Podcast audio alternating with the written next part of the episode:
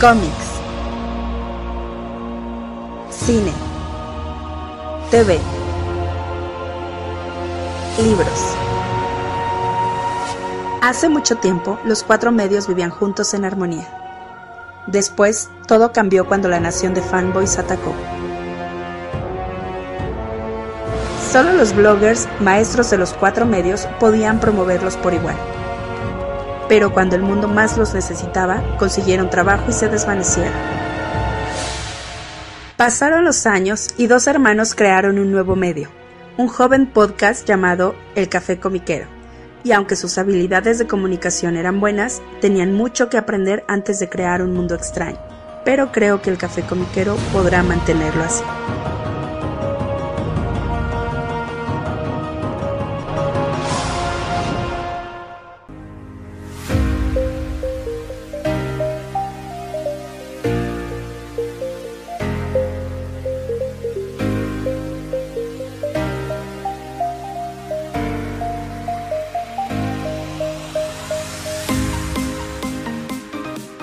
Hola, ¿qué tal? ¿Cómo están todos? Bienvenidos al nuevo episodio del Café Comiquero. Les saluda como cada semana su amigo Carmix.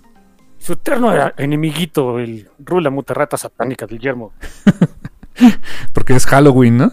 Es Halloween, estamos festejando Halloween, bueno, más o menos. Sí, cerquita de Halloween, ¿no? Se festejará en estas épocas, ¿no? Y aparte he estado escuchando mucho a Ghost. Ay, sí, que vinieron a México, lástima que no pudimos ir, pero estuvo muy bueno. Eh, y, si se preguntan, de, ¿a poco Ghost es satánico? Es súper satánico. es que me encanta Ghost porque... Um, o sea, sus, letras todas macabras, lúgubres, llenas de satanismo, brujería, eh, exhortación a, la destrucción de, los gobiernos humanos. Y su, pero la música en sí es eh, llega a ser muy parecida al metal más comercial de los ochentas, casi casi hair metal. Sí, sí, la verdad, o sea, muchos dicen, ay, es casi pop, tranquilos, o sea, pues sí, sí es, no, no, no es, no por la imagen todo tiene que ser este eh, brutal death metal y así, ¿no? por eso, por eso me encanta el buen Tobias Forge y sus Faithless Guns. Sí, aparte muy creativo, o sea, me encanta que lo manejan como un storyline, o sea, tiene a sus fans agarrados así, pero de a ver qué va a suceder después, ¿no? Ah, conoces a uno, ¿eh? Sí, no, pues, contigo son dos. sí, se supone que ya son las últimas presentaciones de Papa Emeritus de Ford. Sí, se supone que ya en Argentina creo que ya es cuando viene su deceso, ¿no? Viene, viene, el deceso, sí. Me encanta que, por, cierto, si, quieren una idea de cómo son de... ¿es, la, ¿Es que está la palabra en español? ¿Teatrical? ¿Teatrical? Sí, teatricalidad, sí. ¿Qué tan teatricales son en, eh, Ghost? Que bueno, es digo, el proyecto Tobias Forge y sus cuates.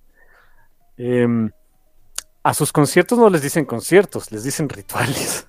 Oh, sí, sí, sí, o sea, el ritual México, no sé qué, dije, oh my fucking God, o sea, sí, te, hace sentir parte del, todo, ¿no? Eh, sí, sí, y, obviamente pues tienes tú que agarrar la, la, la broma, si no, qué chiste. Sí, saludos por ejemplo, saludos por, este, si nos escucha por cierto a este a Katia, Katia Galilea, este amiga este de hace mucho hace, de hace tiempo, muy jovencita ella, cosplayer y que es súper fan de Ghost y ha hecho N cantidad de cosplay de Ghost. Me encanta eh, hace versiones este Rule 63 de, de Papa Emeritus y de este de Popia, de todos, o sea, y también de los personajes femeninos que llegan a aparecer en, las en las historias también. Que, que uno de los ghouls es, es una mujer, esta Dewdrop Ghoul. Ah, sí, cierto, tienes razón. No sé si hay hecho el cosplay de ese, pero estaría cool. Estaría padre, sí, porque hay, algunas canciones, sobre todo en, el disco nuevo, que es muy bueno. Por cierto, ya, ya, ya. Eh, ese sí no lo había eh, escuchado, ya lo pusieron todo en YouTube. Gracias, gracias, Ghost. Gracias, Tobias. Em, es muy bueno, muy bueno. El Impera se llama. Hay canciones que, que, llegué a ver, o sea, videos en vivo donde eh, para, para imitar los coros que se hacen en, eh, en las canciones en estudio, porque pues, o sea, Tobias es muy bueno, pero no puede hacer dos voces al mismo tiempo, ¿no? Bueno, para la más aguda ocupan, precisamente se ocupan a Dewdrop Ghoul. Oh, ok, ok, ah, pues, eh, tiene sentido. Algo así. ¿Te acuerdas? Por cierto, y también me encanta que le, entran a covers muy buenos. ¿Te acuerdas ese de, ese de, Phantom of the Opera de Maiden, pero con, con Ghost? Ah, qué bueno les quedó, ¿eh? Oh, yo creo que, voy a ser sincero, es mejor que la canción original.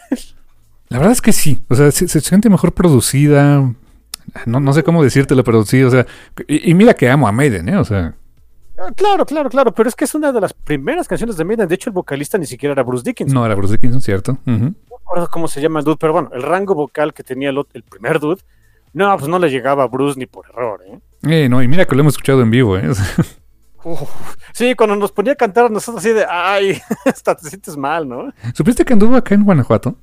¿Cómo crees? Vino a. eh, sé que iba a dar unas presentaciones como solista en algún lado, pero aparte de en Guanajuato no sé qué hizo exactamente. Pero estuvo en la Universidad de Guanajuato, creo. Y estaba una banda. Mira, mira, que me disculpen, a lo mejor si son conocidos, para mí son como los Pachas, ¿no? O sea, como que. Una banda que tocaban bien, tocaban bien, y lo invitaron a echar un palomazo con ellos y cantó dos canciones con ellos, no manches. Holy fuck, dude. O sea, cantaron Fear of the Dark y creo que The Trooper. O sea, imagínate estos dudes y así como que, ah, el vocalista es Bruce Dickinson. Holy shit. O sea, o sea, ese, es, ese es como tu momento de, o sea, tu evento canónico, ¿no? Sí, mira, de, de ahí ya todo el, el resto de tu vida es cuesta abajo, ¿eh? Sí, la verdad. si ya no haces nada más en la vida, puedes tener esa anécdota, ¿no? Sí, sí, o sea, mira, puedes ya, ya después de eso puedes ser el, el- el oficinista más aburrido en la historia como su servidor.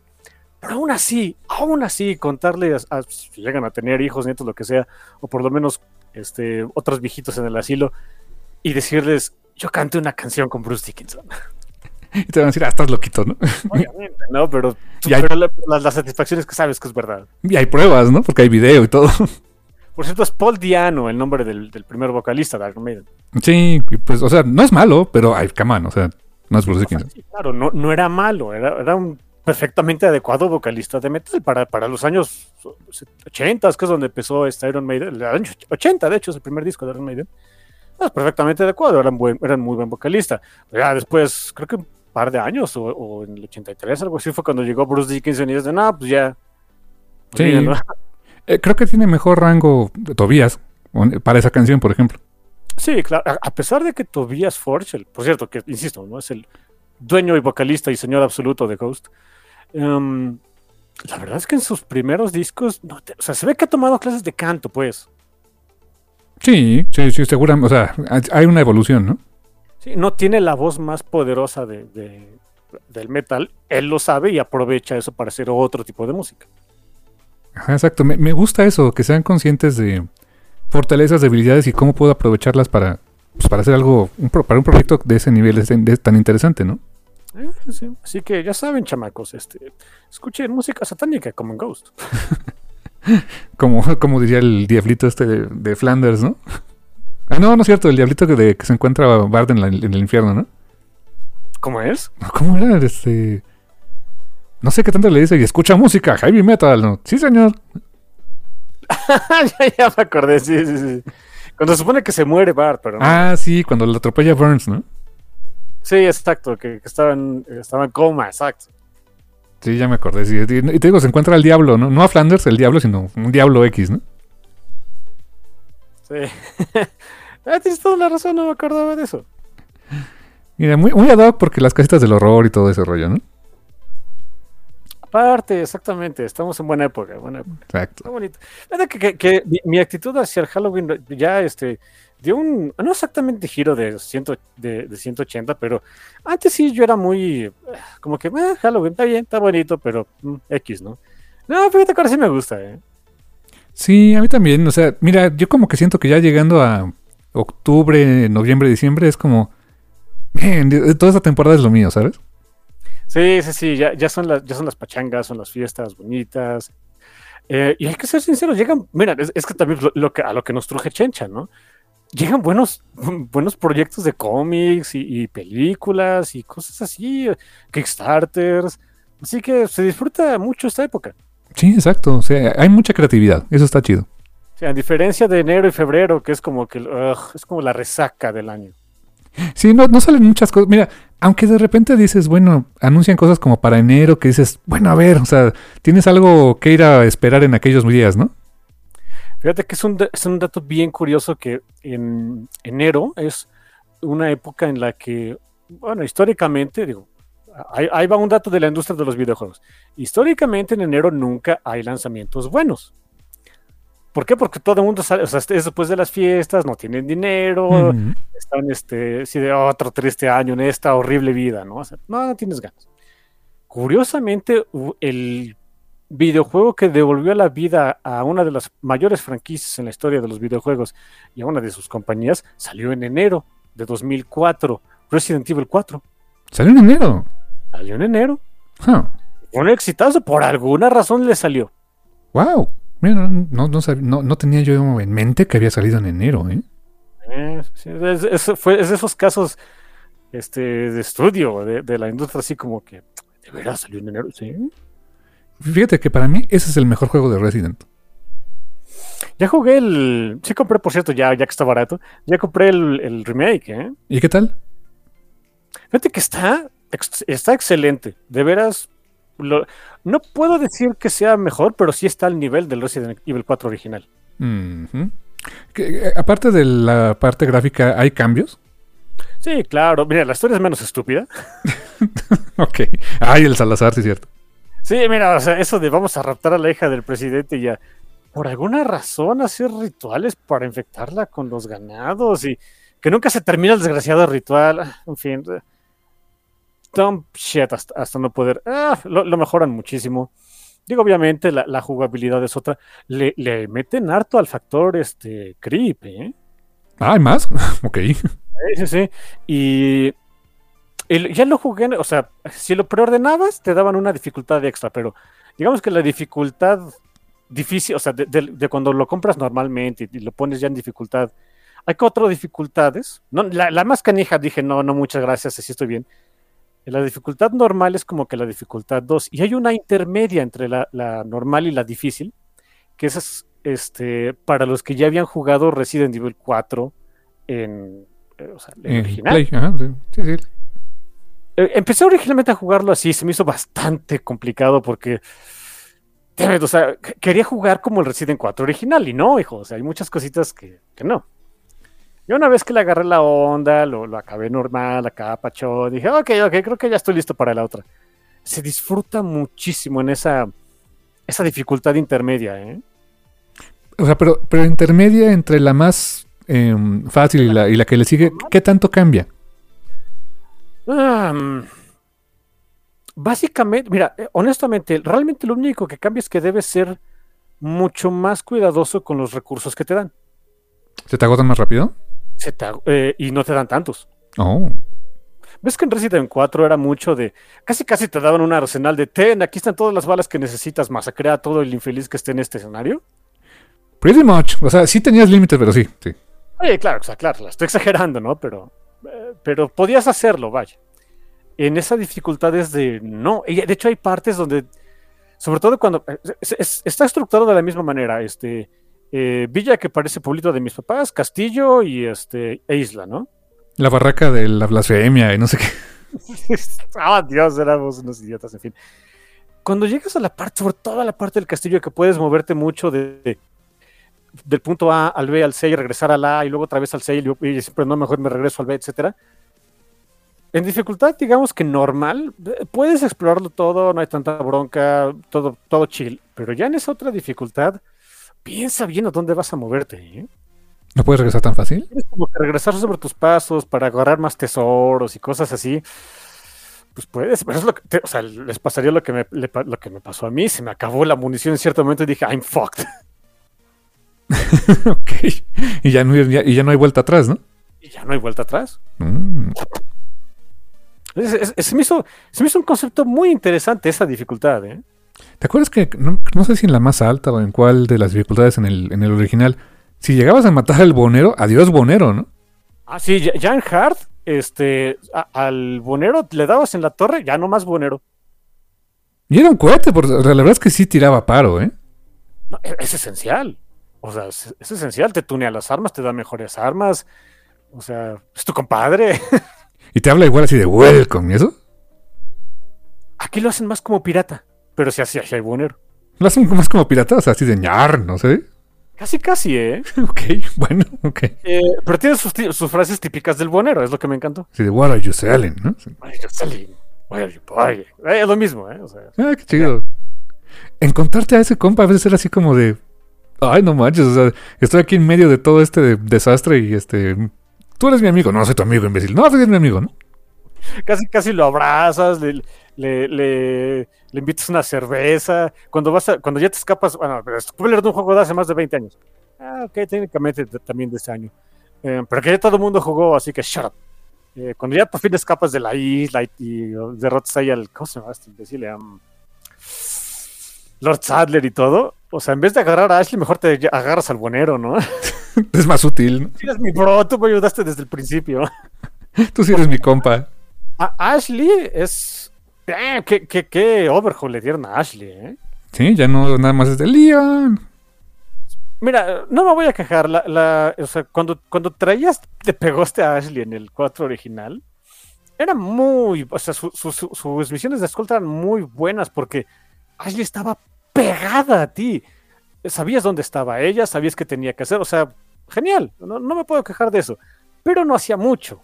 Y aquí conforme ella va agarrando, eh, o sea, al principio pues sí está muy pavota, pues pobre Squinkla, ¿no?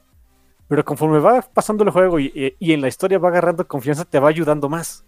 Ah, ok. Eso está muy padre. ¿Te acuerdas de, de ese otro compadre, Luis Cera? Ah, sí también a su historia y, a la jugada. De hecho, hay un rato en el que te acompaña. Ah, ok. Sí, sí, sí, ya, no es nada más de que se lo trone el Lot a la primera. No, no, está muy padre. Su muerte está muy trágica y no me hagas mucho caso. Creo que su voz es Oscar Isaac. Ah, no manches, estaría chido. Déjame ver rápidamente. Sí, puede ser, ¿eh?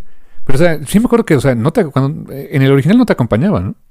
No, nada más hay una escena de la, cabaña donde te emboscan y tienes que tronarte un montón de ganados. Es la única en realidad. Aquí hay más escenas de eso. Ahí siguen las voces de los ganados, ya sabes, de así de sí, voy a matar y no sé qué. ¿no? Eh, digo, no son las mismas voces, pero sí, siguen siendo igual. Y, es, y, obviamente hay más diálogos, pues la capacidad de memoria es mucho más grande. Así que es todavía más divertido. Me acuerdo que detrás de ti, imbécil. ¡Siguen diciendo! Esa era la onda. Y te digo, peor que hablaban en español y se parecía al pueblito de mis papás, me lleva a la fregada. Y como, pues, como yo, como el español es mi idioma nativo, pues cuando me decían de atrás de ti, pues sé dónde, sé dónde tengo que voltar y disparar, ¿no? Oye, es cierto, porque eh, el juego, claro, claro, o sea, todo se desarrolla en inglés.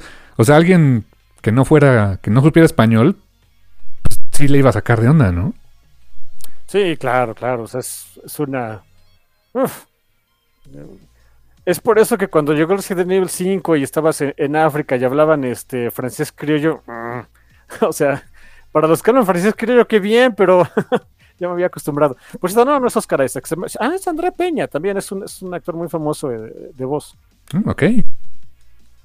Este Luis Serra, ok. Luis Serra Navarro, por cierto, es el nombre completo del personaje. Navarro, ok. Así que sí, si pueden también cómprenlo, se pone muy, muy padre. ¿Y ahorita está a buen precio? O sea, ¿ya bajó?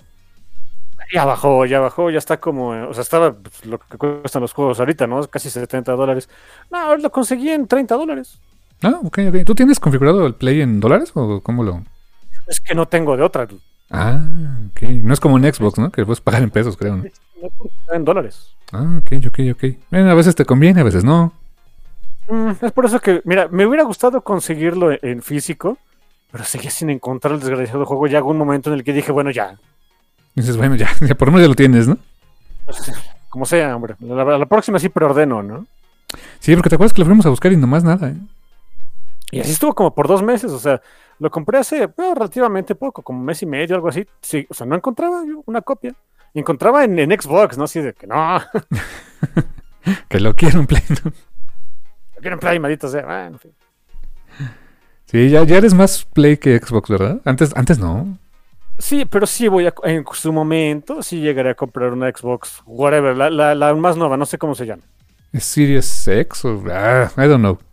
a saber. ¿Sabes cuándo voy a comprar una? ¿Mm? En el momento en el que Bethesda diga, bueno, ya, ya nos pusimos a trabajar, aquí está el nuevo de Scrolls. Después de... Uy, 2011 fue el Skyrim, ¿no? 11 de noviembre de 2011 fue el lanzamiento de Skyrim. ¿2012 o 2011? 2011. 11 del 11. Del 11 del 11, es que esa era la... Eh, ves el trailer, hasta esos números se convierten en las letras de Skyrim. Uy, pues ya estamos aquí, está otro aniversario más y no vemos que el proyecto avance, ¿eh? no, No, no está avanzando. bueno, ok. ¿Se acuerdas que hace un buen presentaron, creo que un cinemático, un, no que cinemático, una imagen, un, un trailercillo ahí, un... Un teaser, como creo que 2018, 2019, y lo admitieron después los de Bethesda. Ah, era para callar la gente porque estábamos hartos de ustedes. Ah, mira. We got nothing. We got squat. nothing. No, Sí, bueno. ah. Cute. Pues mira, más les vale ya que sus nuevos Overlord le tienen que dar un buen hit, ¿eh? Pues es, es lo que todo el mundo está diciendo de, oye, pues es que ya no se marcan solos. Si no, si no lo saben, Bethesda Studios hace tiempo que fue comprado por Microsoft. Y ya teniendo a los que están ahí con el latiguito, pues adivina qué va a pasar. Sí, sí, sí. Sí, no. Ahora sí que este Bill Gates quiere otras peines de oro, así que Eh, eh. Anyway, pues bueno, hablando precisamente de lanzamientos y cositas, ¿te parece que platicamos un poquito de cositas que vienen por ahí de chismes de cómics, todo ese rollo? Simón. Pues hablando de terror, o sea, porque vamos a, platicar de cómics de terror al ratito, pues viene, eh, tú sabes que uno de mis monstruos favoritos en la historia es el monstruo de Frankenstein. O sea, es- me encanta esa historia. Para mí es number one, pero sé que para muchos, no sé por qué, sienten que como que el monstruo literario más famoso es Drácula. Y no me, no me, no me disgusta, me gusta el personaje, me gusta el mito del vampiro, pero no soy tan fan como de Frankenstein, ¿sabes? Ay, ay, ay. Para mí sería muy difícil este, escoger, pero ok. Sin embargo, hay un, un proyecto sobre Drácula como tal que me interesó bastante, que está eh, actualmente en Kickstarter. Em, que, que sobra decir, ¿eh? O sea, e- está más que fondeado, o sea, es, es todo un hecho, o sea, no había... No había ninguna duda de que se iba a fondear, no sé en cuánto tiempo se fondeó, pero ya, es una cosa ridícula lo que, lo que tiene, ¿no? O sea, eh, pero bueno. Em, el caso es que se trata de un cómic de. que va a ser, van a ser varios libros, varios, varios volúmenes de como casi 100 páginas. eh, eh, acerca de Drácula, pero no va a ser una adaptación directa del, del libro de Bram Stoker, sino más bien entre precuela y añadirle cosas al mito. Así tomar elementos de la novela clásica de Drácula, en- entre ellos pues, el hecho de que sea eh, epistolar. Eh, pero más bien, por ejemplo, el primer libro que se va a llamar Drácula de Impaler va a tratar de cuando eh, este Black Tapes o eh, se convierte en la orden, entra a la orden de Dracul y es literalmente se vuelve discípulo de Satán. No es broma, Satán tal cual, ¿no? Y, y se supone que así es como empieza a ser el Lord de los No Muertos y toda la onda. Entonces, es, digamos, antes de lo que vemos en la, en la, o lo que leemos en la novela de Stoker. Este proyecto es escrito por Matt Wagner em, y ilustrado por Kelly Jones. Kelly Jones, por ejemplo, él es el ilustrador que trabajó en varios números de Sandman y particularmente en uno de los arcos, si no es que el arco más, yo creo que uno de los más queridos y más famosos de Sandman, que es Season of Mist, donde eh, aparecen todas las eh, eh, deidades y seres míticos, de, pues eh, tratando de convencer a Morpheus de darle la llave del infierno. Él hace ese arco, o sea, o la historia principal de ese arco. Su arte, una chulada, es, es muy, muy oscuro, muy... o sea, no son, figuras que no son tan definidas. Es, es perfecto para ese tipo de, de trabajo. La verdad se ve, estuve viendo algunas imágenes, se ve increíble. Eh, también, bueno, Matt, Matt Wagner, también este, eh, dibujante también, pero también escritor que ha trabajado en varios títulos en Batman, por ejemplo. Eh, y pues el primer número entiendo que ya está prácticamente hecho, ya son las, ya está eh, casi todo terminado, que es el primer volumen. Y este, eh, pues ya está fondeado. O sea, se- de hecho, tengo aquí el dato en pesos. Ustedes disculpen, no lo tengo configurado en dólares, pero pues pronto. Eh, la um, pues eran como 12 mil pesos. Yo creo que era como muy simbólico. el- el- o sea, quizá para lograr este. eh, Para fondear, no sé, ciertos derechos, o vete a saber para qué. Pero ya ahorita lleva recabado 1.867.000 pesos. Damn.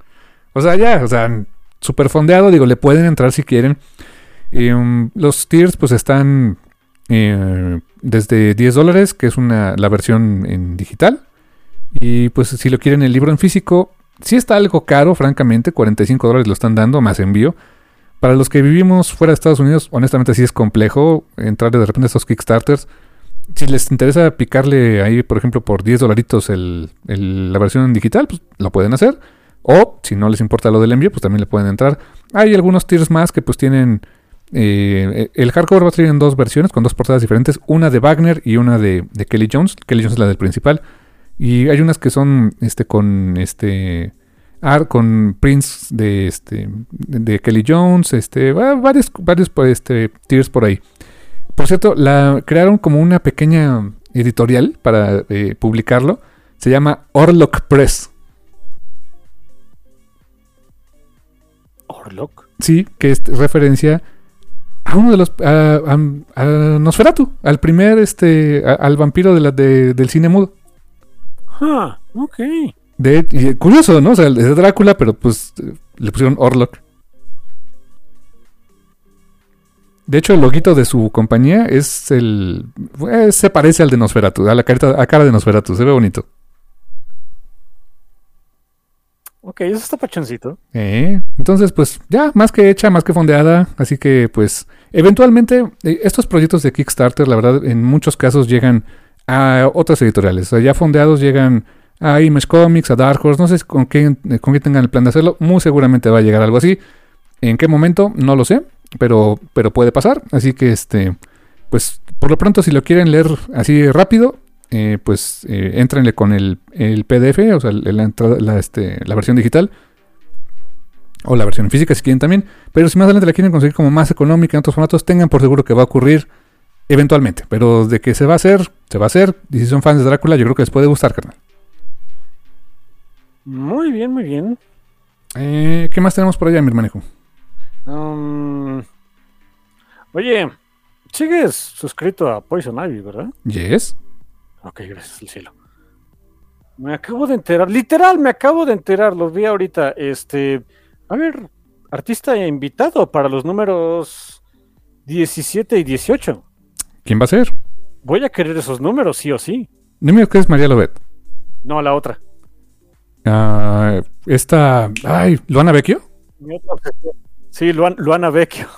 ¿Luana Vecchio va a estar dibujando interiores? ¿Sí? Holy fuck. Ok, mira. Razón de más para mantener la suscripción. Damn. Y puso, aquí, puso una, unos. Obviamente no pone mayor cosa, ¿no? Así como que unos, unos cuantos paneles que se pueden ver. Damn. Ella nació para dibujar body horror, ¿eh? Oh, sí, es su fuerte. Sí, sí, sí, cómo no. Cierto, hace poquito fue a.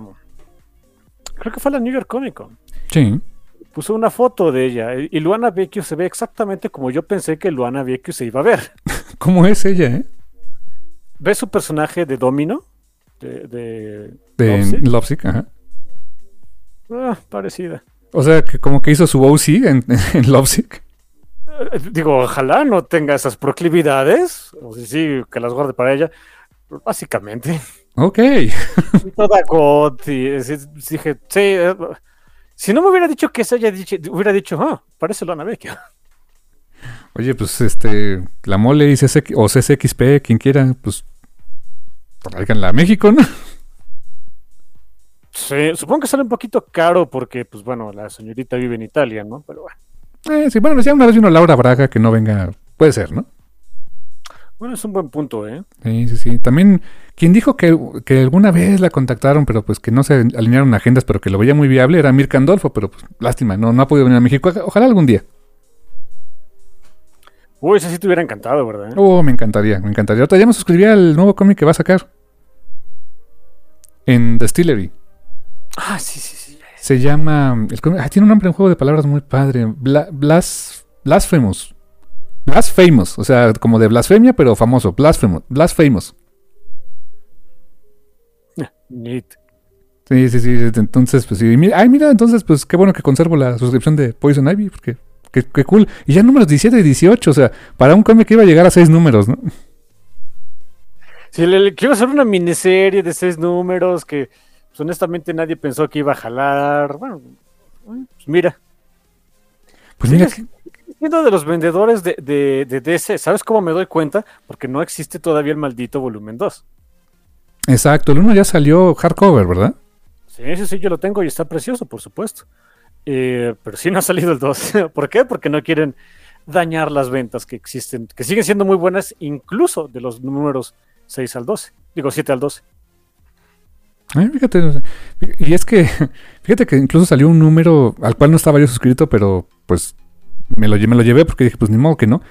Eh, que era, es, fue como una especie de artbook, fue una recopilación de las portadas, de varias portadas variantes de Poison Ivy, de la serie.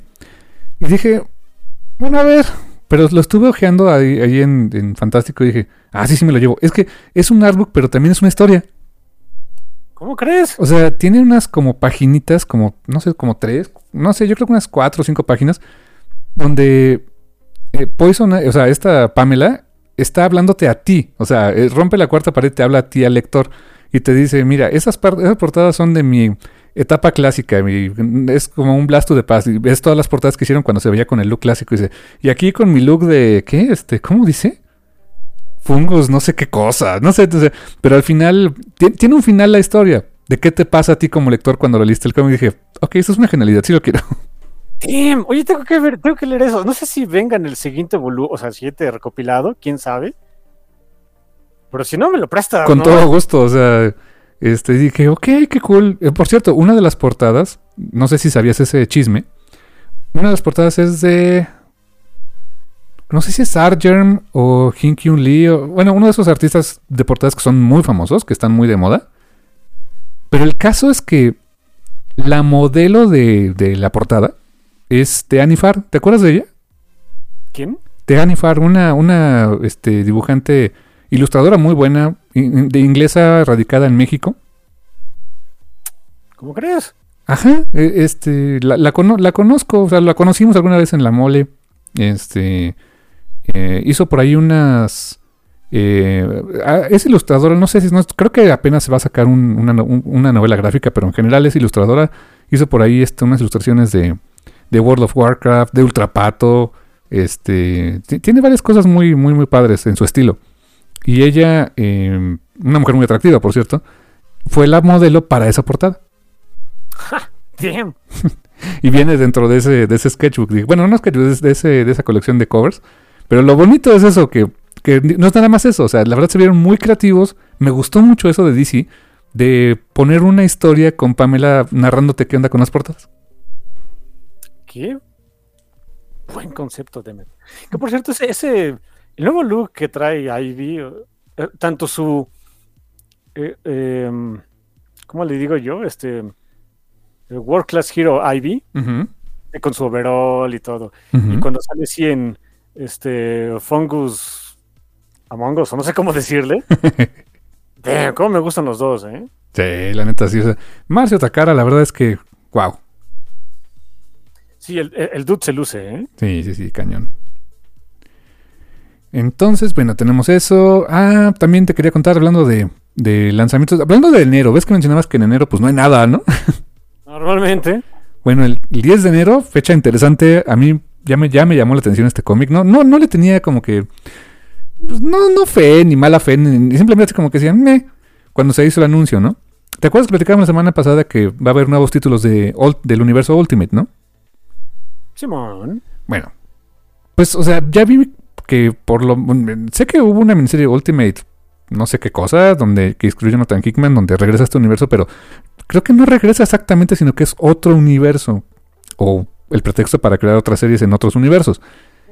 Eh, la semana pasada creo que mencionamos Ultimate Spider-Man, Ultimate Black Panther y Ultimate X-Men. Que en Ultimate X-Men no, porque es de Pitch Mamoto. Exactamente, o sea, dije, sí o sí, a, a ese ahí, ahí voy a estar, ¿no? Bueno, el de Ultimate Spider-Man, dije, ok, es Peter Parker, cool, pero dije, otra vez Ultimate Spider-Man, ya, ya vi eso hace más de 20 años.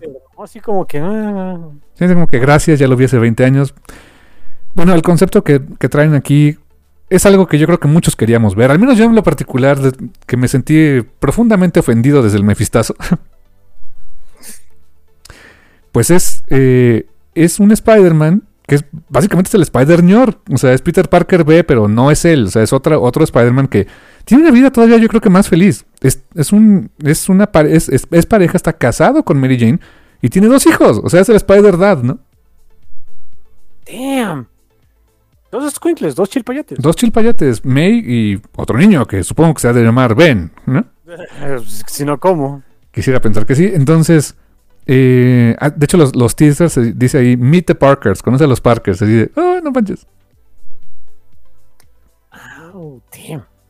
Escrito por Jonathan Hickman, con arte de Marco Quequeto, que se pronuncia.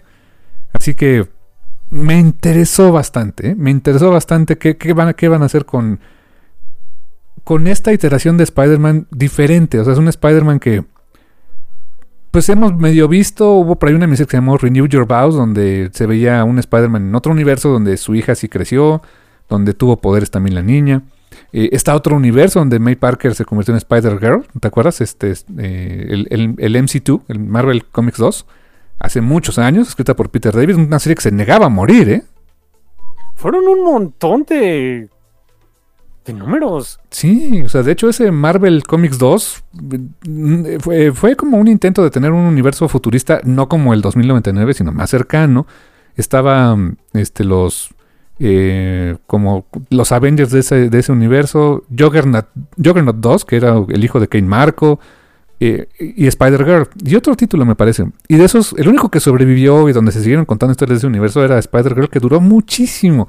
Los fans de veras que se negaban a, a- a dejarlo ir, ¿eh? No me hagas mucho caso, creo que fueron casi 100 números, o los 100, no me acuerdo. Probablemente, probablemente. O sea, y fue. Ese, por cierto, no está recopilado, creo que en. Moderno, o sea, digamos en recopilados modernos, creo que no. Creo que es una excelente oportunidad para, para este, que, lo, que lo hicieran, porque eh, eran historias bastante, bastante entretenidas.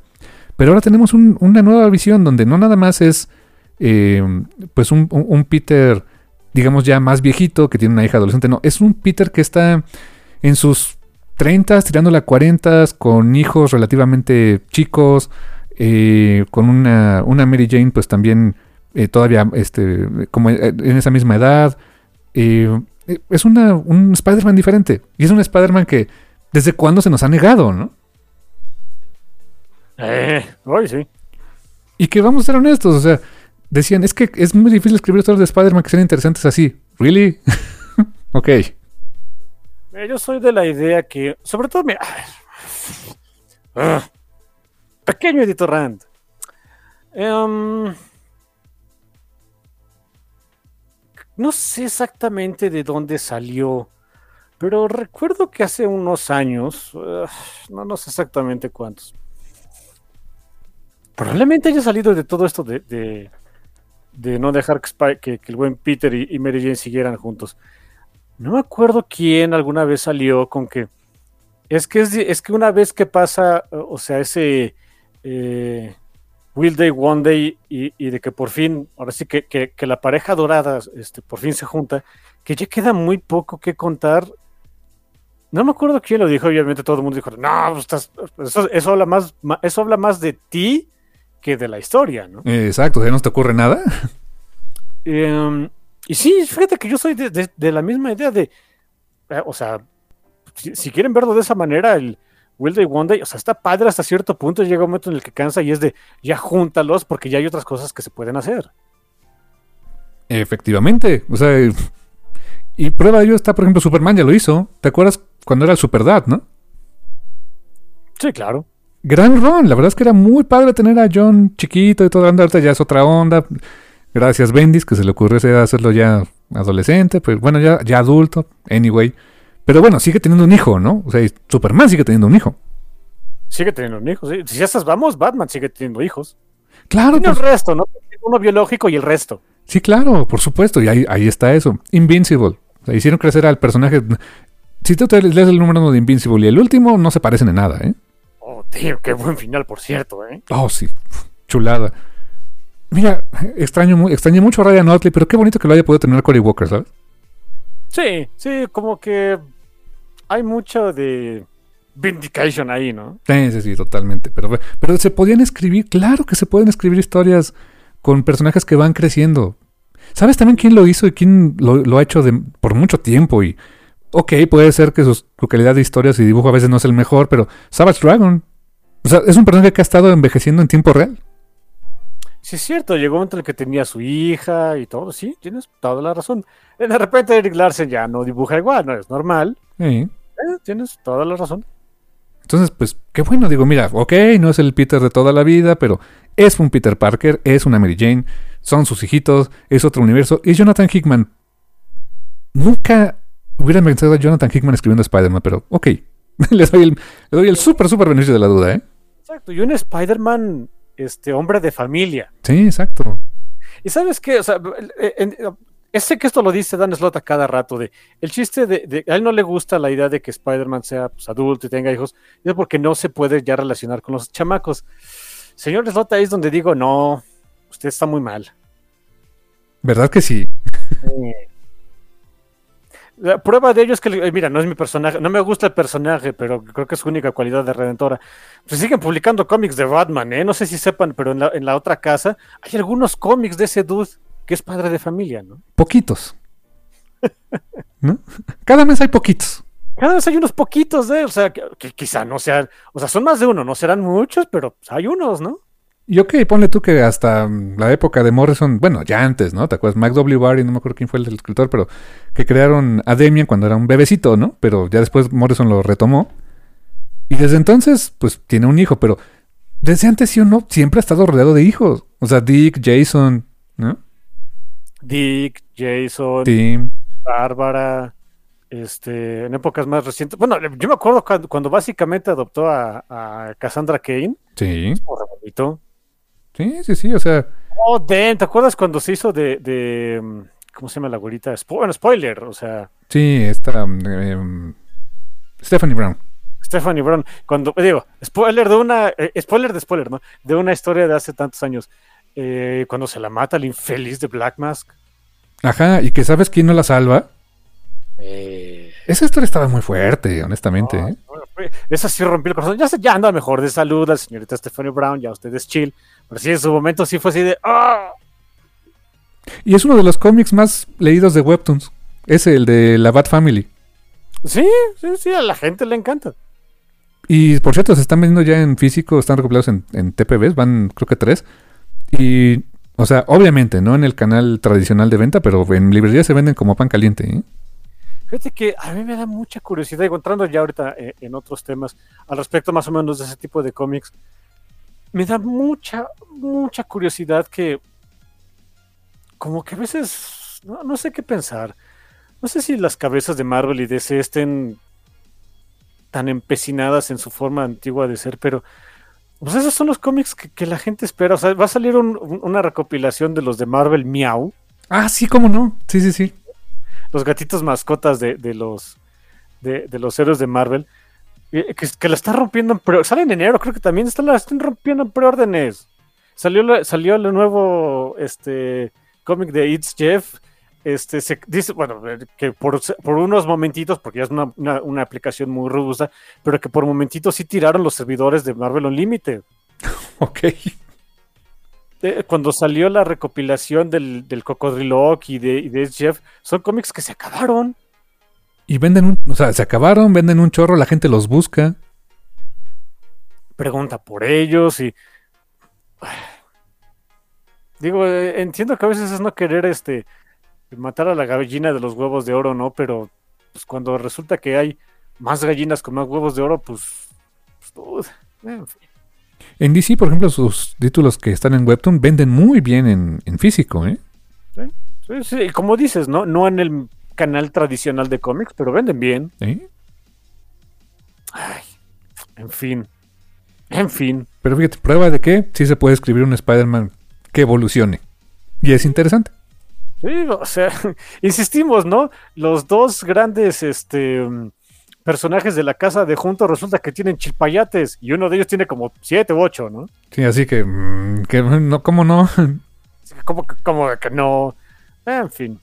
Oye, en otras notitas, rápidamente. ¿Te acuerdas que yo estoy esperando? O sea, yo, llevo esperando muchos meses eh, ese eh, número especial de Barbaric Wrong Kind of Righteous escrito por Nicholas Ames. Oh, sí. Bueno, que por fin ya te dije, ¿no? Que sale el 29 de noviembre. Estuve leyendo una entrevista que hicieron con Michael Moresi, eh, Nicholas Ames, y me parece que Nathan Gooden también andaba por ahí, aunque él participó poco. Em, obviamente, pues para promocionar más el, título, ¿no? Em, ay, bueno, también Bolt, a veces. O sea, quiero darte dinero. de veras quiero darte dinero, no me lo haces fácil. Eh, porque bueno, cuando me suscribí al condenado título, tiene mucho, o sea, los perdió hace como cuatro o cinco meses, ¿no? Pues ya, ya hoy fue, hoy fue la última fecha para poder preordenarlo, ya no podría preordenar. Eh, pero resulta que sí van a haber algunas portadas variantes, va a haber dos, va a haber tres. Ok. me quedé de. Hay una en particular que me quedé de. Dibujada por Luana Vecchio. Oh, crap, man. Así de. Ah, ah, no voy a decirlo, pero ¿te acuerdas de, mi profesor de secundaria, el Gamas? Ajá, sí, ah, sí. Sí. Chiste muy local, pero tiene que ver con decepción y este. decepción. Y hay otra portada preciosamente hecha de Jen Bartel también. Es de. Ah. Ay, Volt, me duele. Yo quiero darte dinero, no me lo pusiste fácil esta vez. Eh, bueno, y en, la, entrevista, obviamente, pues menciona. Fíjate que se me hizo muy curioso. Eh, la entrevista la pueden encontrar en la página de eh, AIPT, que no tiene nada que ver con Artificial Intelligence and Bullshit. No, no, no, simplemente es su acrónimo. Ahí pueden encontrar, está la entrevista. se me hizo muy curioso que el entrevistador sí les preguntó, no, no le encaró, pero sí le preguntó de, oye, o sea, este era el año del hacha y pues varios de los proyectos pues, no se cumplieron, ¿no? O sea, eh, ¿con, qué sabor les deja este año? Y sí fue este, sobre todo fue, Maurice está encantado porque él dice, pues ya nunca había tenido tanta chamba, a mí déjenme en paz, ¿no? Pero no hay tan en que aparte pues es el VP de ventas de, de Bolt. Él sí dijo, de, hijo, sí me hubiera gustado sacar más, hubo pues muchos retrasos en varias cosas, o sea, eh, se, se interpusieron muchas otras cositas en Bolt que, que, de repente tomaron prioridad sobre Barbaric. Me imagino que por todo lo de Headshell, ¿no? O sea, de esto de cómic de Slash y demás, pues, llegaron a tomar más prioridad. Todo, el, todo el, ajetreo que se hizo por un Natural Order y demás, eh, lo entiendo, ¿no? Pero que sí, a él le hubiera encantado este, sacar más cómics todavía de, de Barbaric, que dice, pero no es que no vayan a salir, solo que no fue en un solo año, ¿no? Em, y otra de las cositas, ahora, sí que el, pues el chisme es que pues ya nos soltó la sopa y el buen Nicolas Ames es, eh, pues ya me voy enterando ahí, ahí platicó un poquito de su proyecto, pues de, autor que trae con Bolt. Ah, pues sí, porque me había dicho que iba a tener un proyecto de autor, ¿de qué? ¿Quién sabe, no? Pero... Bueno, ya lo, ya, ya hasta tenemos nombre, o por lo menos así le dice él, no sabemos si es el nombre. Que siento que sí queda, y siento que sí es, sí es así, verdad, ¿no? Es un cómic eh, que se va a llamar Bay City Slam. Ok, Bay City Slam. Parece que es una historia, este, curiosamente, cyberpunk. Ok, es completamente opuesto a lo que yo hubiera esperado. Eh, eh, es marginalmente con menos temas distópicos, pero tiene, pero lo compensa con más rayos láseres y, robots dinosaurios. Mm, no. tu mero mol. O sea, dice que o sea, en su core es muy parecido a sus antiguos trabajos, ¿no? Este es divertido, espera que sea divertido, eh, action packed y con un montón de, personajes eh, con historias pues interesantes, como con lo que ha hecho con los libros de eh, Kings of the Wild y Bloody Rose, que son, insisto, si no los han leído, Dios, son lo más divertido del mundo, en fin. Así que yo no sé cuándo salga, no sé cuándo vaya a, a, hacerse, no, no dice nombre del artista, y no me importa, o sea, lo voy a comprar. Oye, la premisa se oye muy bien. Bueno. Digo, sí se extraña un poquito el cyberpunk. Pero mira, es que también vengo de un cyberpunk muy, muy crudo, muy duro, muy cyberpunk, este. Pues, pues puro, como fue técnicamente la historia de Cyberpunk este, 2077. Eh, así que no sé, agradezco ese, ese cambio de pacing, ¿no? Como que algo un poco más a la Nicolas James, a Nicolas pero en Cyberpunk, ok. Se oye muy bien, aparte de dinosaurios robots, mm, nada mal. Mira, dinosaurios robots y rayos láseres, hay una canción de eh, Ninja Sex Party que así se llama, Dinosaur Laser Fight, el grupo de, de Danny Sexbank de los Game Grumps. I don't know. ¿Tendrá algo que ver? No lo sé. No, Nicolas James es un super nerd. Si o sea, si ustedes creen que todos los autores son super serios, no, no, es un mega nerd. No me sorprendería que haya un poquito por ahí de eso. Y, por cierto, también esto, o sea, en la entrevista estaban diciendo algunas cosas interesantes con este eh, de, de, Moresi y de, de Nicolas James. Eh, um, Nicholas Ames, it's a fucking weeble, le encanta el anime. No, ok. Y que le gusta poner ese tipo de dinámicas en sus cómics. Ya, verdad, güey. Y, y me quedé, o sea, te juro que estaba leyendo la, la, la entrevista, volteé hacia mi librero donde tengo estos libros de este cuate y me quedé de, huh, eso explica muchas cosas. Ok. Sí, que, y, y que esa dinámica de, pues, un, un trío muy disímbolo es lo que vamos a poder esperar encontrar en, en Barbaric Wrong Kind of Righteous. Y, pues, como suele pasar en el anime, su contraparte con el personaje que va a protagonizar esa historia, que es, es lo contrario de Owen y Axe, donde Owen es lo que más le gustaría es que la gente lo dejara solo y Axe es de no, vamos a matar cosas y, y quiere emborracharse en sangre. El nuevo personaje que van a presentar, Ser Boris, es un paladín eh, que le encanta juzgar a las personas. It's a fucking dick. Y su arma, Flail, quiere todo menos matar gente. Ok, o sea, son el completamente opuesto, ¿no? Bárbaro, paladín, o sea, ok.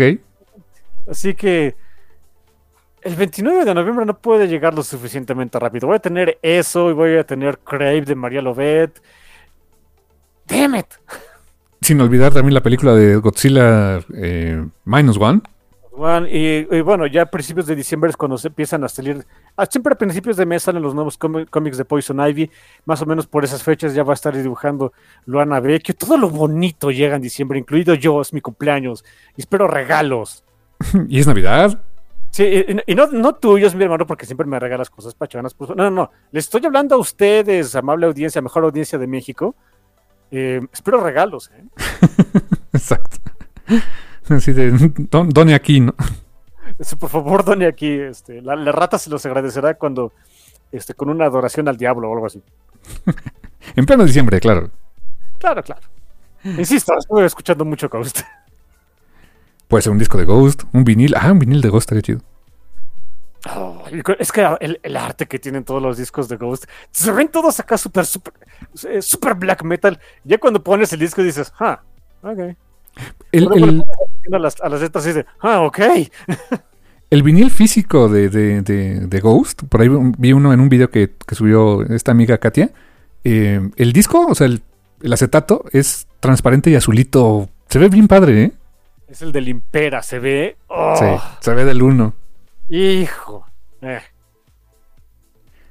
No Eh, está tan caro. Fíjate que, que lo estuve rastreando, se puede conseguir en Amazon. No está tan caro. Y tienes donde ponerlo, así que No debo ponerlo, tengo un tocadiscos. Sí, sí. I don't know. Anyway, pues creo que nos vamos a un pequeño cortecito. Eh, sí. Y como mañana vamos a ir a. Bueno, mañana, el día que estamos grabando, vamos a ir a escuchar, como dirían los españoles, a las Warning.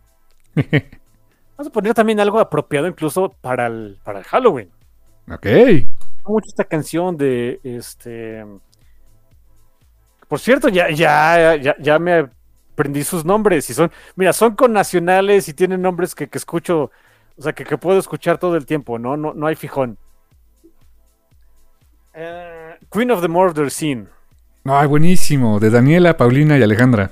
Daniela Paulina y Alejandra Villarreal. Ya, ya, ya. Si me puede aprender los nombres este, de, de- de blancos anglosajones como con Metallica y Maiden y Priest, etcétera, pues que no me aprendiera el, este, de las testas regias, ¿no? Y el apellido más, uno de los apellidos más regios, ¿no? Villarreal, nos faltó de la Garza o algo así, ¿no? ¿Cómo fue su segundo apellido? Imagino que Garza, Tal vez, o sea, porque regios, ¿no? probablemente. Este, pues sí, Queen of the Murder Scene. Buena, buena cancioncita de, de rock pesado para, para Halloween, acorde a este fin de semana. Y lo escuchamos al ratito. Y estamos de vuelta en el Café Comiquero después de que escucharon Queen of the Murder Scene, este, de The Warning, las, hermanas las hermanas Villarreal, este, rockeando durísimo en estos, en estos días. Em, pues el rock está en buenas manos, así que todos estamos contentos. Ya las, ya las platicaremos la siguiente semana a ver qué tal estuvo. Oh, sí. Oh, sí. Y em, pues tenemos un, programa especial, especial para Halloween, rompiendo nuestra tradición de siempre poner cosas de Archie. Sí, durante como dos, tres años fue Archie. ¿Cuál, cuál fue primero? Fue el de mm, Afterlife with Archie. Sabrina. Sabrina. ¿Y cuál era el otro? Después fueron los dos de Archie contra Predator. El uno y luego el dos. Así, hubo, hubo varios años que hicimos algo con Archie. Y nunca hemos hablado del Archie normal porque qué flojera, ¿no? Pero. Sí, no tiene chiste. Ustedes disculparán, pero. Eh, no, no, no. O sea, está bonito el tropo y todo, pero no. Pero no, no, lo bonito son las cosas raras. Y desde el año pasado, déjame decirte, empezamos como que. eh, miren, hasta después de publicado el programa del año pasado, mi hermano me dijo cómo debió llamarse el programa. Y dije, ven, ¿por qué soy tan menso? No se me ocurrió, ¿no? Y el año pasado hicimos una, este, pues como antología, ¿no? De, de, de cómics de horror, donde platicamos de varios cómics de horror, que le pusimos la casita del horror del café comiquero. Y el nombre era perfecto y no, se- o sea, hasta después de publicado se, se nos ocurrió que fue la tacita del horror del café comiquero. Así que, pues mira, si todo sale bien, no prometemos nada, pero si en los siguientes años seguimos teniendo este, especiales de Halloween, me gustaría que fueran la tacita del horror del café comiquero como este programa, ¿no? Sí, ya, ya debe, debe, debe ser ya un staple del café. Exacto. Y, y rotativamente porque es un, digamos que este, hicimos un red con el, el año pasado también. Y los del anteriores también, también. Sí, ¿Por qué no? Pero sí, la tacita del horror del café comiquero. Recomendaciones de breves de cómics de horror en de diferentes momentos, no necesariamente publicados este año, no necesariamente um, eh, publicados en un, eh, este, en, en un idioma en particular. Cómics de horror fregón, ¿no? Claro, claro. em, y, y en diferentes tonos, que es algo que yo quería. Eh, de hecho, yo voy a empezar. eh, yo quería este, marcar mucho con, con los títulos que elegí. Cada quien, mi hermano y yo, vamos, digo, ya lo vieron en el teaser del programa. Habla- Hablamos de dos. O sea, recomendamos dos cada uno. En total van a ser cuatro, ¿no? En, es- en esta tacita del horror de este año. Y, y a larga tradición, ¿no? Sí, sí, la larguísima. Eh, digo, y una de las cosas que eh, pues quería hacer como que hincapié es que el horror da para, para muchos tonos. Siempre el horror pues debe, debe dar ñáñaras, no exactamente, a, ve- a veces no exactamente asustará, o sea, no siempre es de, de mm, sobre todo en cómico, en libro, pues no, difícilmente va a haber un jumpscare, ¿no? Pero el chiste es que te dé ñáñaras. Eso es lo que siempre debe hacer una buena historia de horror. Pero independientemente de eso, o o dependientemente de eso, no sé, no sé exactamente cómo, cómo decirlo. Em, el horror puede ser entregado de muchas maneras. Hay veces que puede ser con un en un ambiente súper serio, eh, súper em, casi casi tirado a la realidad, como por ejemplo lo vimos en, en World Tree, que es una, una historia de, de- de terror, Sí. pero pues muy apegada a la realidad, ¿no? Eh, hay otras, como esta, que, me gustaría recomendar, y bueno, me gustaría, que voy a recomendar, les guste o no, se llama, perdón, Door to Door, Night by Night. Es un cómic de, de Bolt Comics, escrito por Colin Boone, la- eh, el artista es Sally Cantirino, el colorista es uno de mis consentidos, Dick Conniff, y el letrerista, por una vez, no fue Tim Daniel, este, de, de Bolt Comics, ¿no? Eh, es este. Sencillamente, no, no dicen. No dan el nombre, me. eh, es, es la compañía que fundó Tim Daniel, que es eh, And World Design. Pero supongo que debe ser algún asistente o algo. Sí, o sea, alguien, o sea, Alguien de la compañía, su, su, su intern. Ve tú a saber, ¿no? no sé qué pensar de eso a veces, ¿eh? O sea, cuando ponen el nombre del estudio. I don't know. Sí, como que pues pongan el nombre, qué cosa. En fin, ¿no? Sí, o sea, alguien lo hizo, no fue su maquinita, ¿eh? O sea, Sí, sí, sí. Pero bueno, en fin. Door to Door, by, by- eh, Night by Night, pues me dice, le decía, me decía mi hermano ahorita que íbamos a empezar el, el café, que sonaba mucho como eso, pues de ir de, de puerta en puerta, este, pidiendo dulces.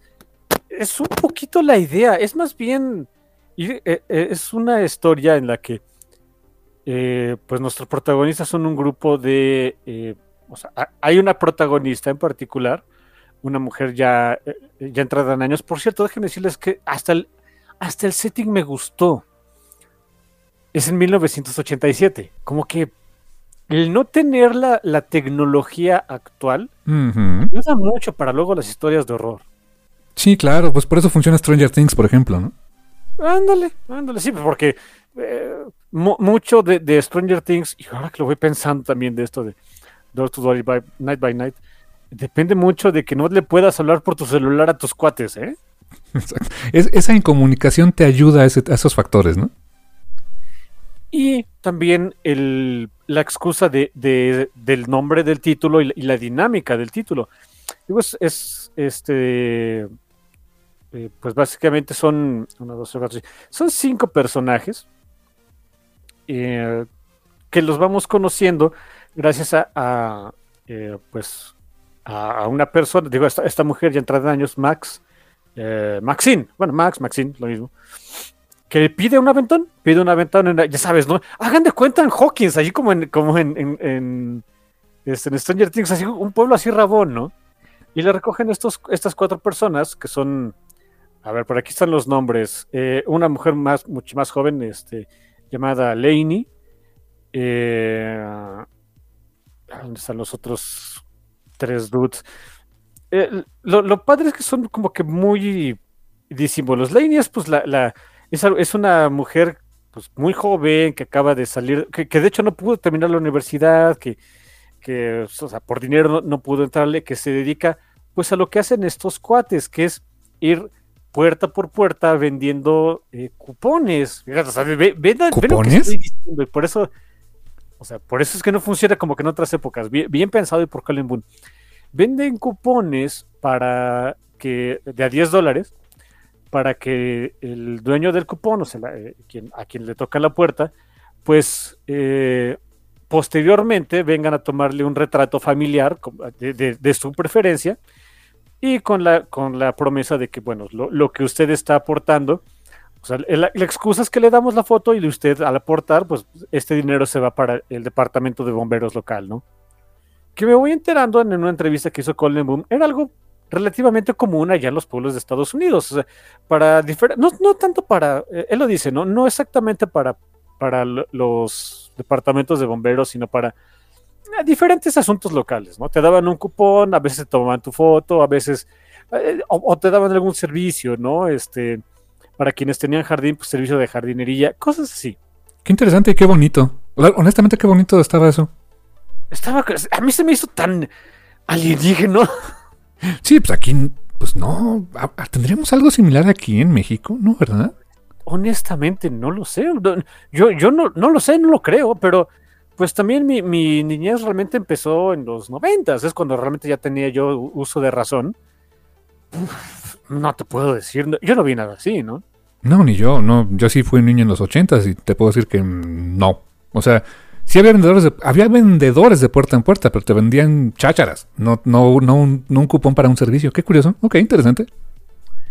Y los otros dudes, o sea, y, y es eh, eh, estos dudes que se dedican a eso, pues le dicen a Maxine, oye, pues mira, en- en- en- te damos un aventón, vamos a este pueblo y, y, eh, al pueblo que por cierto pues, no- nos estabas pidiendo un aventón, ahí vamos también. Y pues ya que estás aquí, pues ayúdanos, o sea, este, si, si no tienes inconveniente en ayudarnos a vender estos cupones, ah, pues órale, ¿no? Y Maxine es, o sea, tiene, tiene buena labia, ¿no? Sí, sí, sí le parla a la gente, si puede hacer su trabajo. Y ya después de ese primer día de trabajo, pues tienen, ya, ya sabes, ¿no? Se van al bar local. Y ahí conocen al resto de los personajes muy, este, bien definidos cada uno, ¿no? Eh, eh, tiene, es- hay un, hay un, pues un hombre, eh, pues, así a- alto, ancho, este, parece todo un bear, ¿no? Este, barbón, que era un, este, un maestro de, de- de preparatoria, de biología. Ok. Eh, que pues nomás mm, por alguna razón no pudo conservar el trabajo. Hay un predicador, Cal, que era eh, de, de esos así de, le dicen aquí de Fire and Brimstone, o sea, de que es de que te conviden al infierno y demás, lo malo es que le entraba bien y bonito la bebida, ¿no? Ok. bueno. Ok. Ok, ok, digo, Lainey, que, que te digo, es la, la que salió de la, de la universidad porque no, lo, no la pudo pagar, ya desde los ochentas, ¿eh? Sí, eso del student loan no es nuevo, ¿eh? No, es... Hijo, en ese sentido en México estamos re bien, ¿eh? Honestamente, sí. O sea, deja, pequeño paréntesis. Qué bendición que existan el Poli y la UNAM. Sí. Y, y las, y las eh, eh, estatales, ¿no? La de Guanajuato, la UAM, todo eso, ¿no? Un saludo enorme, por cierto, a, las, a, a las- a la Universidad de Chihuahua, porque pequeño paréntesis, paréntesis, se cumplieron 50 años de un partido muy, muy pachón, Águilas Reales contra Águilas Blancas, de hace 50 años en el fútbol americano estudiantil de México. Y me enteré que eh, varios de los sobrevivientes de esa generación tuvieron ahí un desayuno y demás. Y invitaron aparte a muchos del staff de coacheo de los actuales. Y pues, un amigo con el que yo estudié la maestría, el coach este, Alfaro, que hace poco ganó un campeonato de la UNEFA con los burros blancos, fue por allá, así que me dio gusto saber que anda por ahí bien el coach Alfaro. Qué cool, saludos. Bueno, pero decías, este, sí, o sea, es muy importantes esas universidades. ¿eh? Sí, o sea, existe algo allá, ¿no? Los famosos community college, pero entiendo que es como como que no es la mejor, la educación mejor recibida, ¿no? O, como que no, no te avala tanto, o no sé si realmente está muy mala, o no sé qué onda, ¿no? Probablemente, mira, no lo sé. Es, lo, lo, que dicen es que es mucho de la percepción. O sea, de si no vas a una universidad cara, no te hacen caso. Sí, o los conectes, ya sabes, ¿no? Eh, hay un poquito aquí de eso, sí, por supuesto, pero no es tan canijo. Ok, ok. Entonces tienes a esta que tienes la dejó la, es el, la dropout, ¿no? La que dejó la universidad. Y por último tienes a Fred, que parece un típico camionero, ¿no? Ya sabes, este, pues más, este, más esbelto, su, su, gorra acá de, de manejo, manejo el tráiler, ¿no? Que Fred es de quien no conocemos mucho de él. Ok. Ah, ok, está bien. Pero es como quien, quien suele tomar este, la, eh, la, iniciativa con las cosas, quien le enseña a Maxine el, cómo, pues, el negocio y demás. Y tras esta, pues, aparentemente, e, e, este exitoso día que donde les fue bien en las ventas y demás, pues Maxine dice, ok, pues ya, ya estamos aquí, ya, llegué, muchas gracias por todo, gracias por, gracias por la cerveza, vámonos. Y vemos a lo que Maxine en realidad fue sale del bar, va a una casa abandonada que había encontrado ahí, eh, este, dando ese rol, este, vendiendo esos cupones, y saca una baja la hija de la fregada, y entra a la casa. What the fuck? fuck? Y pues el resto de, de sus ahora compañeros se, quedan de, oye, ¿sabes qué? Se fue hace rato, este, pues, eh, ya, ya podemos venir también a lo que nosotros vamos a hacer, ¿no? Y van a la misma casa. Ok. That's weird. Cuando entran a la casa, vemos a un mendigo monstruo que es así una especie de hombre lobo con tentáculos y alas de, de cuervo que tiene con cola de escorpión que tiene agarrada a Maxine. What the fuck? ok, ¿eso dio un cambio muy rápido? Es todo un retablo acá con cráneos en el piso, este, eh, sangre, sangre este, eh, en la boca de ese monstruo y demás. Resulta que estos dos grupos, bueno, Maxine y este grupo se encontraron para hacer exactamente lo mismo, cazar un monstruo. Y Maxine ahí nos vamos enterando que lo hace por venganza, perdió un hijo, así. A manos del monstruo. A manos de un monstruo. ¿Quién sabe si es el mismo? Ok. Pero, pero, pues, mm. y, es, y, así acaba, el, el, número uno así acaba, acaban destruyendo al monstruo, queman la casa, y pues una vez terminada esa primera aventura, pues el resto del grupo le dice a Maxine, oye, pues como que tienes talento para esto, entrémosle. Y me encanta el resto, ya van siete números, me parece que van a ser nueve o diez números.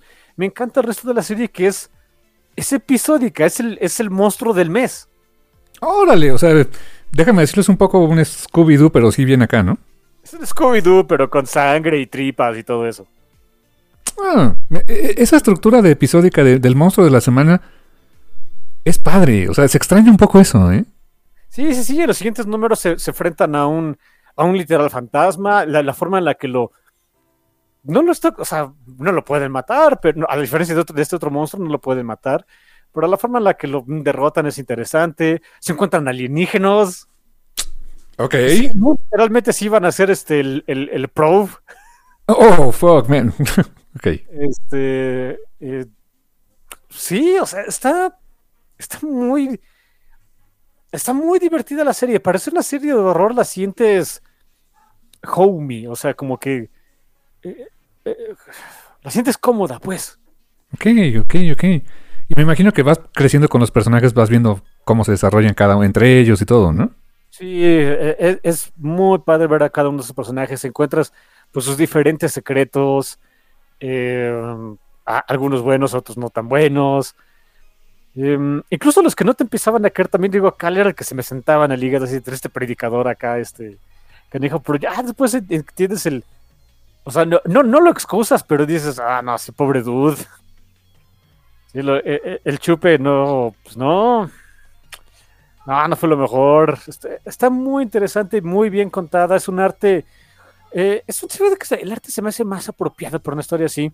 No es así súper estético, ¿no? es, es de repente un tanto desprolijo. O sea, está muy bien hecho, pero, pero los personajes no son ningunos supermodelos. Este, digo, se ve un poco desprolijo el arte. O sea, el chiste es que se vea de repente incluso hasta sucio. Em, los colores de Dick Conniff me encantan porque son eh, suelen ser apagados, o sea, en- en general en todo el título suelen ser apagados. Hay algunas escenas, sobre todo cuando llegan los alienígenas, que tiene que haber más luces por su nave espacial y demás. Bueno, empieza a poner más brillos, ¿no? Pero, pero el mood lo establece muy bien. Es una es un gran cómic de horror y, y te digo episódico. Es cosa curiosa, porque normalmente tienes como que este largo arco, ¿no? De, de, pues una larga historia dividida en capítulos. Me gusta esa idea de que podrías, técnicamente se me antoja que hasta podría agarrar el número 4 o 5 y le voy a entender, ¿no? Yo me quedé en el 5, no, no los, los, dos, los dos últimos, 6 y 7, los dos últimos que han salido. Yo me quedé en el 5. Mira, yo creo que si agarras, no sé si el 5, porque hay una parte ahí medio importante, pero yo creo que del 1 al 4 agarras cualquiera de esos, no hay bronca, ¿eh? Nice. Nice. Oye, oye, muy- me gustó la premisa. Me gustó la premisa bastante. Es- Está padre, está, está padre, está bonito, eh, está bueno para el horror, es fácil de conseguir. Yo sí lo estaba siguiendo ahí por Comixology. Bueno, ahora, ¿quién? Kindle. Eh, es, es fácil de conseguir así, honestamente. Eh, supongo que después lo van a recopilar. A Bolt le encantan sus recopilados, pero no sé, tiene algo bonito así de esperar mes con mes este eh, mi, mi cómic ahí por, por Kindle. Eh, Pachón, me gusta. Nice. Muy buena recomendación. Se oye muy interesante. Door to Door. ¿Cómo se- es este? Eh, door to Door, Night by Night. Fíjate qué curioso. O sea, me, me hace sentido con lo de que sea episódico. Puerta a puerta, noche a noche, capítulo a capítulo, monstruo por monstruo, ¿no? Exacto, exactamente. es- ah, ya- mira, ya no lo mencioné yo, lo mencionaste tú y qué bueno. Sí, no, o sea. Damn, dude, es la mera onda. Ok. Y aparte, me gusta el setting de los ochentas. Tienes razón. Es muy interesante ese setting porque ya se siente... O sea, ya es una época que no está tan lejana. O sea, no es como contarte una historia de los 40, 50, pero tiene el suficiente handicap en los personajes para que pueda hacer cosas, ¿no? Sí, eh, sí, y, y, pues ese misticismo de eh, no encuentras lo que está al día de hoy. Exactamente. O sea, ¿cómo se.? Mira, para ti, para mí que conocimos esos tiempos, no se te hace tan raro, pero me, me- me gustaría alguna vez escuchar la opinión, no sé, un chavo de tal vez unos 15, 20 años que le hace conmigo decir, pues esto es otra época completamente para mí, ¿no?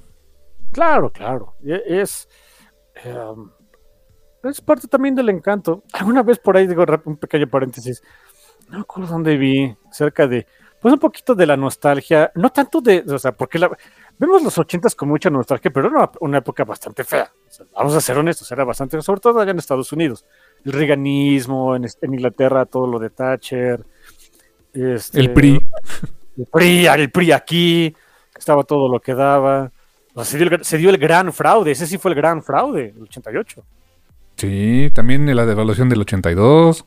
O sea, la verdad es una época bastante fea. La, la gente la ve con, con muchos ojos, con, ya saben, ¿no? Este, rose tinted glasses, pero, pero hay una cosa en donde sí coincido con un poquito de la nostalgia. Había, un había algunos aparatos, quizá no eran los más bonitos, pero déjame, le echaban ganas. Y duraban. Lo que daría por todavía no haber, no, no haber tirado, por todavía tener mi videocasetera beta y VHS. Sí, yo, yo tengo una VH, una VHS. Damn. La tengo ahí este, medio arrumbada, pero ahí está. Era de. Bueno, es de mi esposa, pero la tenemos ahí y funciona, ¿eh? Lo que yo daría, ¿sabes qué es más? Ni siquiera la VHS, lo que daría por tener la beta. Para ver el de Jurassic Park, ¿no? Además es Jurassic Park exclusivamente. ¿Te acuerdas cómo peluceábamos el, el formato beta? Pero en realidad me dicen los que saben que era de mejor calidad que el VHS. Sí. Nada más que el VHS se volvió el estándar. O sea, es lo malo, ¿no? Sí, lo que pasa es que duraba, o sea, podías meterle más. Sí. Sí, sí, exactamente. Pero en calidad de video era mejor el, el beta. ¿Eh? ¿Eh? ¿Quién lo diría? En fin. Ok, pues muy buena recomendación, carnal. Muy bien. ¿Tú qué traes, mi? Pues tengo, eh, pues eh, como el, año pasado, eh, retroactivamente, con la tasta del horror, pues también salió este, el, número uno, o la edición 2022 de este cómic del que voy a platicar, pues dije, curiosamente salió a tiempo para este programa, ¿eh? Lo recogí la semana pasada en Fantástico y dije, ok, tenía en la mente otro, otro cómic honestamente para, para esta... eh, para, para esta tacita del horror, pero mm, pues me llegó este y dije, ok, el año pasado hablé de este, quiero darle continuidad, y así que vamos a hablar de este título, que es, eh, es una antología de Marvel que se llama... Tengo que decirlo, ¿verdad? Yeah, please. Ok. The Crypt of Shadows. tu mejor voz de Bane. El mejor voz de- A- a- a- Creo que sí se escucha mejor porque me estoy, estoy usando un cubrebocas. The Crypt of Shadows. sí, sí, es más, 100% más Bane, ¿eh? Sí, por supuesto. Sí, que ser todavía menos claro. Exacto. Crypt of Shadows. Que si, si, si, si leyeron el número anterior o si escucharon aquel programa, pues es un título antológico, ¿no? Y como título antológico de cómic de horror, por supuesto, tiene que tener un host. Y, y tiene la estructura tal cual clásica de, de aquellos cómics de Easy Comics, o sea, Tales from the Crypt, Eerie, Creepy, etcétera, donde había un host, que normalmente era, por ejemplo, el, el, el Crypt Keeper, ¿no? Muy, muy conocido. Acá tenemos un host también, que creo que si mal no recuerdo fue el host del año pasado, que es Victor Strange, el hermano de Strange, atrapado en la Crypt of Shadows, precisamente, una cripta que está en el Santum Sanctorum. Y él, pues, es un, es un vampiro, que además está maldito, y que tiene magia, y que está atrapado ahí. O sea, damn. Más jodido el dude no puede estar, ¿eh? Eh, no, y se ve que va a ser, pues, se, ve que se va a poner fea la cosa, pero eh, eh, él rompe la cuarta pared. o sea, él está hablando al lector. ¿Quién es el lector? No sabemos. No sabemos, somos nosotros o, o hay alguien hablando con él, pero está hablándole a la cámara. Y él es quien nos va contando diferentes historias porque al estar atrapado en esta dimensión de los espejos, como que mm, tiene acceso a, a muchas historias de cosas que han pasado, eh, incluso fuera de su tiempo, que él nunca vivió. Y eso da pie bueno, tenemos una, eh, una historia marco, que es la historia de, de, Victor Strange, que se llama Out of the Shadows, que son diferentes páginas a lo largo del cómic. Ese es escrito por Al Ewing con un arte de Paul Davidson y eh, colores de Rain Beredo. Bastante, bastante bueno la, el- la historia marco. Pero la primera que nos cuentan es una historia donde el equipo creativo me hizo, me gustó bastante. Que no, sabía no sé si han trabajado juntos antes. Es una historia de la bruja escarlata.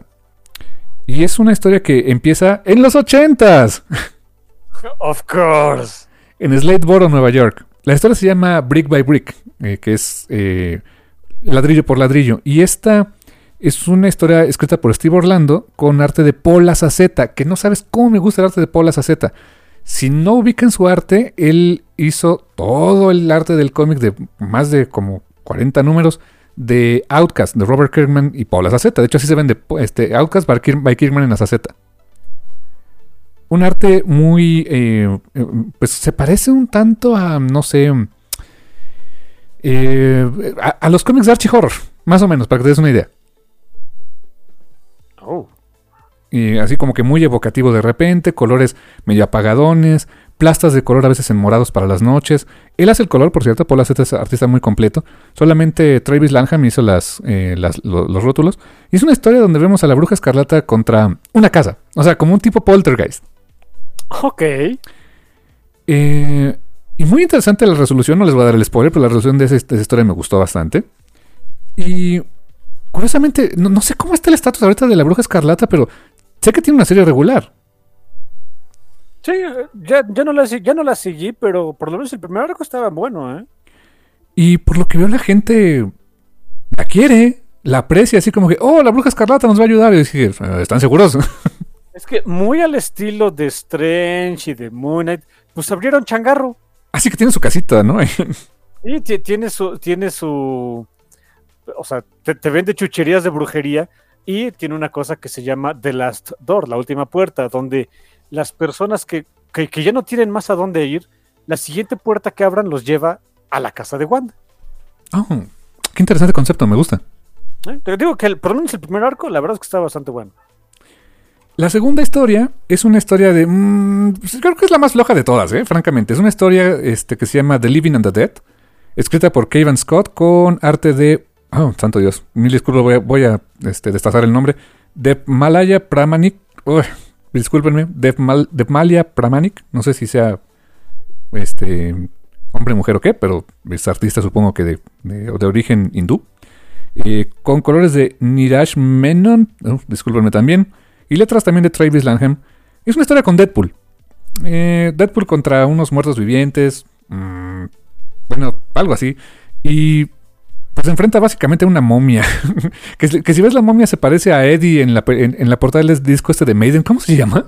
Cuando es una momia Eddie. Ay. ¿Power Slave? Creo que es Power Slave, exactamente. Y, y digo, ah, no manches. O sea, básicamente en mi cabeza, en mi head canon es este canon, es, es este Deadpool contra Eddie, ¿no? Ok. Que después se acaba liando con él y... O sea, no está mal, pero...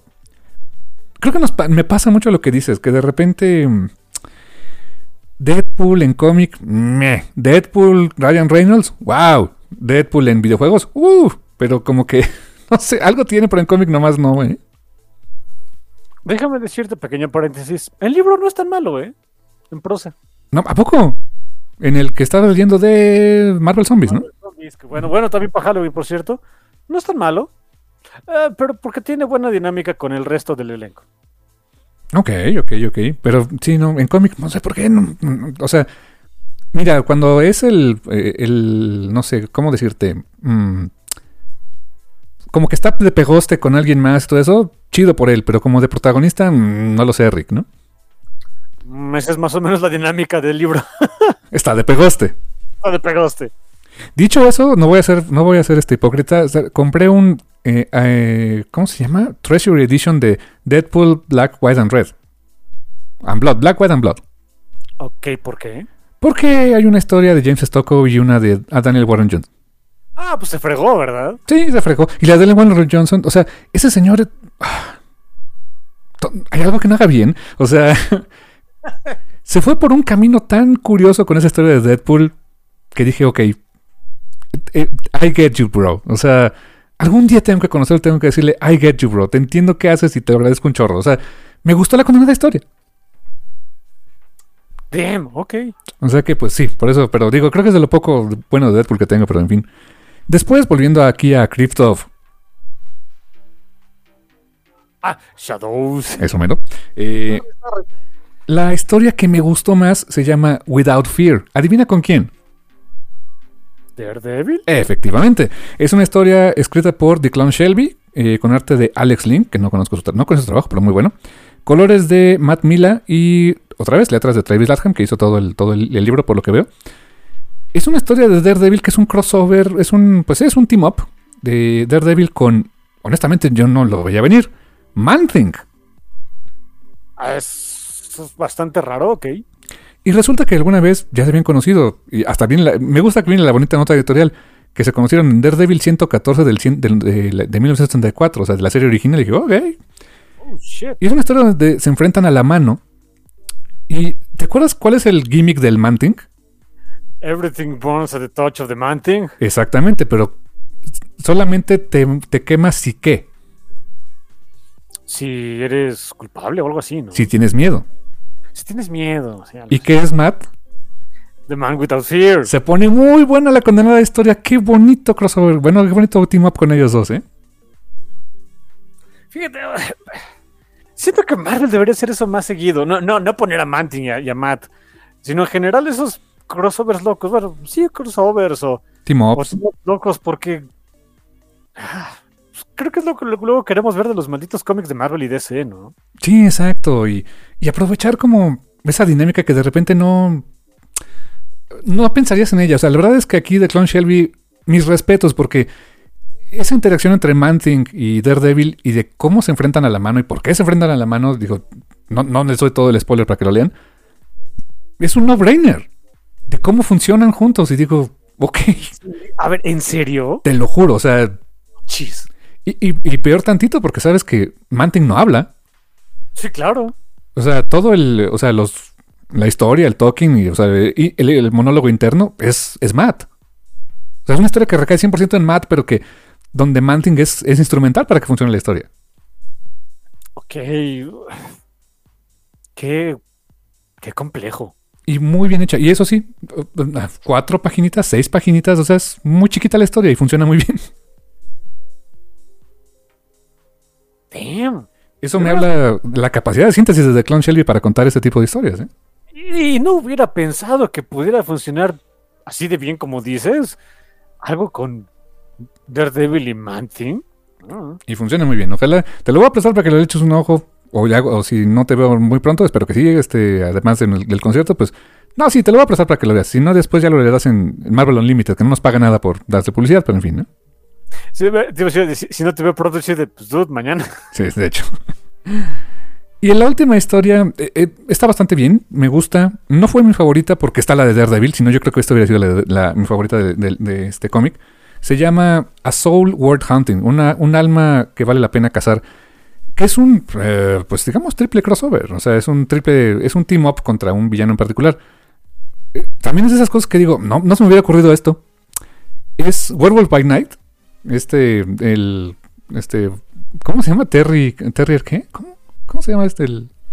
Ah, este, em, lo tengo en la punta de la lengua, se llama...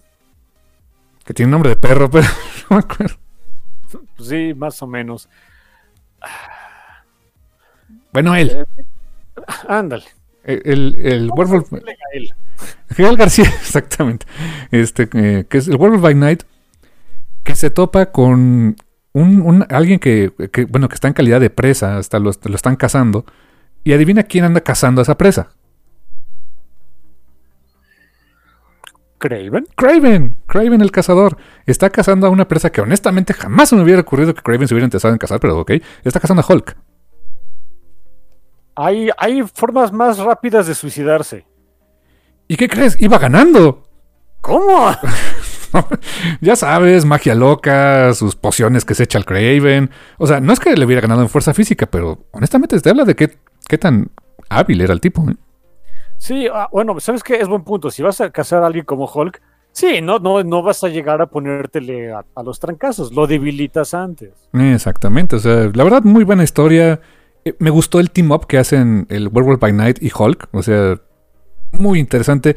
Habla mucho de la naturaleza de, de, que es, uno es un monstruo que, quiere ser humano, y el otro es un, monstruo que odia ser humano. O sea, wow, muy, muy padre la historia también, ¿eh? Órale, oye, pues esos, esos Crypto Shadows de Marvel se están volviendo buenos, ¿eh? Sí, honestamente sí. Y te voy a decir una cosa, el, año pasado creo que el cartel de, de artistas y escritores me interesaba más. Y este, la verdad, honestamente lo andaba peluceando, pero ya estaba yo ahí en la tienda y dije, bueno, a ver. y dije, no, sí vale la pena. Creo que sí vale la pena. O sea, me topé con buenas joyitas de historias cortas. ¿eh?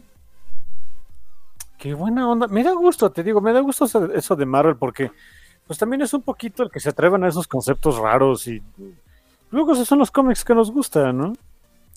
Y termina la historia con, o sea, cierra la historia con este, obviamente con, con, eh, con el mar, la historia marco de este Victor Strange, que...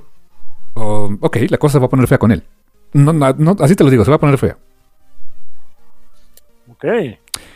Y eso sí, o sea, algo que... o sea, la, antología funciona perfectamente por sí misma, pero también entiendo la idea de Marvel porque al final, en la última página te dicen, sigue explorando el, lado oscuro del universo Marvel en los siguientes títulos. O sea, como que hay historias que van a... Todas las historias de aquí como que continúan, o no es que continúen, o sea, no es que te pierdas el final, pero como que crearon estructura para otros, otros títulos. En Scarlet Witch eh, va a haber, en el número 9 va, a seguir un poco de la historia que vimos ahorita. Recomiendan también Incredible Hulk, del que está saliendo ahorita. No me acuerdo quién lo está escribiendo actualmente, pero ya acabó el run de Ryan Otley y, este, y creo que ahora es alguien más, no, me acuerdo quién más. Eh, curiosamente, el Werewolf by Night y Manting regresarán en Spider-Man 2099 con Miguel Ojara. ok. ¿Por qué no, verdad? pues hay Supongo que hay cosas más raras. Y me encanta el último t-shirt porque ponen Follow Victor Strange, sigue a Victor Strange en Doctor Strange cuando menos te lo esperes. Dije, ok. Ok, ya sabes que eso está bonito, me late. Sí, sí, sí. Así que pues sí, de alguna manera también es como que, miren, en la tradición del universo Marvel, y no, no los culpo, así es la onda, es un universo compartido que nos da chance de este tipo de interacciones y team-ups que no pensábamos, ¿no? Werewolf by Night y Hulk contra Craven the Hunter, Daredevil y Mantin contra la mano. Eh, wow. O sea, sí van a, o sea, sí sirve también como pequeño cataloguito de demás historias que van a ocurrir, pero por sí mismo son historias autocontenidas, bien bonitas, eh, bien, bien acorde a la época, eh, muy, muy, muy interesantes. Vale mucho la pena el Crypt of Shadows, ¿eh?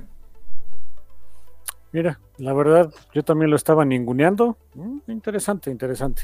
Exactamente, carnal. Ahí está mi primera recomendación. Y la siguiente que tienes, ¿cuál es? Eh, es un cómic de, de Image. De Image, bueno, Image y Skybound, ya ves que es. Ya Skybound es como que se quiere marcar solo, ¿no? ¿Crees que en algún día se hagan su propia editorial con juegos de azar y mujerzuelas? No, no creo, no, están muy a gusto de que les, de que los, taller, los talleré Image, ¿eh? Eh, pues además Kirkman ya tiene estatus de miembro fundador, ¿no? Sí, sí, pues, exacto. Aparte, pues es cuate ahí del Stevenson, o sea, eh, no sé. No, no, no, no los veo independizándose, pero, pero sí les gusta sentirse que son otra cosa, ¿no? Sí, sí, sí. En fin, esta historia se llama Dark Ride. Ok. Y es, una, e, es un cómic este, escrito por, eh, o sea, creado por gente a quien no conozco. El escritor y creador se llama Joshua Will- Williamson. Yo sí lo La- conozco, Joshua Williamson, me gusta mucho su trabajo. En- escribe en, en DC Comics. Yo de verdad no lo conocía. Ok. Eh, el, también me gusta que el, el título que le dan al artista, que es artista creador. Ok, eso me gusta. Se llama Andrei Bresan. El colorista es Adriano Lucas. El letrerista es Pat eh. Y Dark Ride es una historia en la que un personaje, eh, pues un tanto enigmático y, y medio canijo, que quería ser, eh, pues como que el maestro del horror en, eh, en películas y caricaturas de nombre, es el nombre, Arthur Dante. Porque Obsidian Darkness ya estaba tomado, ¿no? Y deja que conozcas a sus hijos. Em, en cierto momento de su vida, lle- llega el momento más bajo de su vida, en donde lo despiden de su trabajo porque pues sentían que sus ideas no daban para mucho y su talento como eh, para hacer marionetas y prostéticos y todo para películas, pues no era la gran cosa. Eh, y lo despiden, lo despiden absolutamente. Le- eh, su esposa, este, en- su esposa en ese entonces, pues, pues, le reclama, le, le- o sea, estaba, estaba ya cansada de, de estar casada pues con lo que ella consideraba un perdedor. Estamos hablando de los 40, imagínate. No, como 50, digamos. Y en un arrebato de furia mata a su esposa. Oh, damn. No sabe qué hacer. o sea, y lo único que se le ocurre es envolver el cuerpo de su esposa en una, en una manta, llevarla al desierto y enterrarla. Uf. En, en un, en un terreno baldío afuera de, de, este, de Las Vegas. Y en ese terreno baldío, una vez que por fin entierra el cuerpo de su esposa y que estaba pues ya está a punto de echar este, la, eh, la- la pala para, la, para pues, echar la tierra de vuelta, una voz le habla desde la tumba de su esposa. Ay, fuck. Y obviamente Arthur piensa que es que, su esposa no está muerta. Y, y la voz le dice: No, no, tu, tu- linda esposa está más muerta que el dodo. Pero siempre estuvo un poco muerta, ¿no, Arthur? Y le dice que esta voz le dice: Mira, tu vida se acabó. Eh, tú lo sabes, o sea, no tienes trabajo, mataste a tu esposa. eh, It's fucking over. Pero me gustas, eres creativo. Hagamos un trato y el resto es historia. Y en ese, pa- y en ese terreno baldío funda eh, un parque de diversiones, un parque de diversiones dedicado al horror. Le digo a mi hermano que es, es como Disney, pero, si, pero en vez de, de que la- las teorías conspiranoicas fueran mentira, fueran todas verdad. Oh, man. O, o sea, sobre la tumba de su esposa puso un parque de diversiones de horror. Sí. Nada puede salir mal, ¿verdad? Nada. Ok. Y, y- y por fin entramos a, a la, a- al, pues, al, digamos, al mundo moderno donde, pues, el parque tiene, eh, pues, tiene éxito, o sea, ya, ya tiene muchas décadas de tener éxito. Es un parque concurrido, la gente sigue yendo, Eh, y hay gente pues muy aficionada y conocemos al que yo pensé que iba a ser el protagonista, que es un trabajador. Llega un, chamaco de, nombre Owen, Owen Seasons. ok. Em, pues, pues, para trabajar, para trabajar en, el parque porque él es fan. Aparte de, necesitar dinero, él es fan, él es fan de, eh, ay, no me acuerdo cómo se llama el mendigo parque de diversiones, pero bueno, es, fan del lugar, es fan del trabajo de Arthur Dante. Y pues él ha encantado, ¿no? De, empezar a trabajar en, eh, en, este lugar. El asunto es que, por un lado, este Owen tiene, tiene pasado, tiene un pasado trágico. Eh, él es huérfano, solo, solo le sobrevive su hermana y él. Sus padres se perdieron en el océano y, y nada más quedan ellos dos. Y hay algo, algo que lo está trayendo al, parque. Estando en el parque, en su, primer día de, trabajo, se encuentra con el patrón, no Arthur Dante, no, no, Arthur Dante ya se retiró, ya está muy viejito. Se encuentra con su hijo. El nombre del hijo. Samahain Dante. Ay, no, bueno. Porque Jack Skellington ya estaba tomado, ¿no? Totalmente. Que déjame decirte que Samahain Dante lo empiezan a presentar como el, el, el entrepreneur acá todo, este, todo edgy, que quiere este, ser este, todavía más exitoso que su padre, que tiene, pues, ideas, que tiene ideas locas de dónde llevar este, de dónde llevar el, legado de, Arthur Dante. Hasta le pide así consejo a, Owen, ¿no? En su primer día de trabajo. Y, se lo y, Owen simplemente es de, o sea, de, de pues, o sea, le, pregunta, o sea, eh, estaba con uno de sus consejeros, este Samagen, Dice, a ver, Owen, tú, tú eres nuevo aquí, tú eres fan. Le hago caso a este cuate que quiere llevar, eh, que quiere hacer este, al, parque, o sea, bajarle dos rayitas, hacerle más, este, más family friendly, expandirlo, abrir nuevos lugares de, eh, del parque.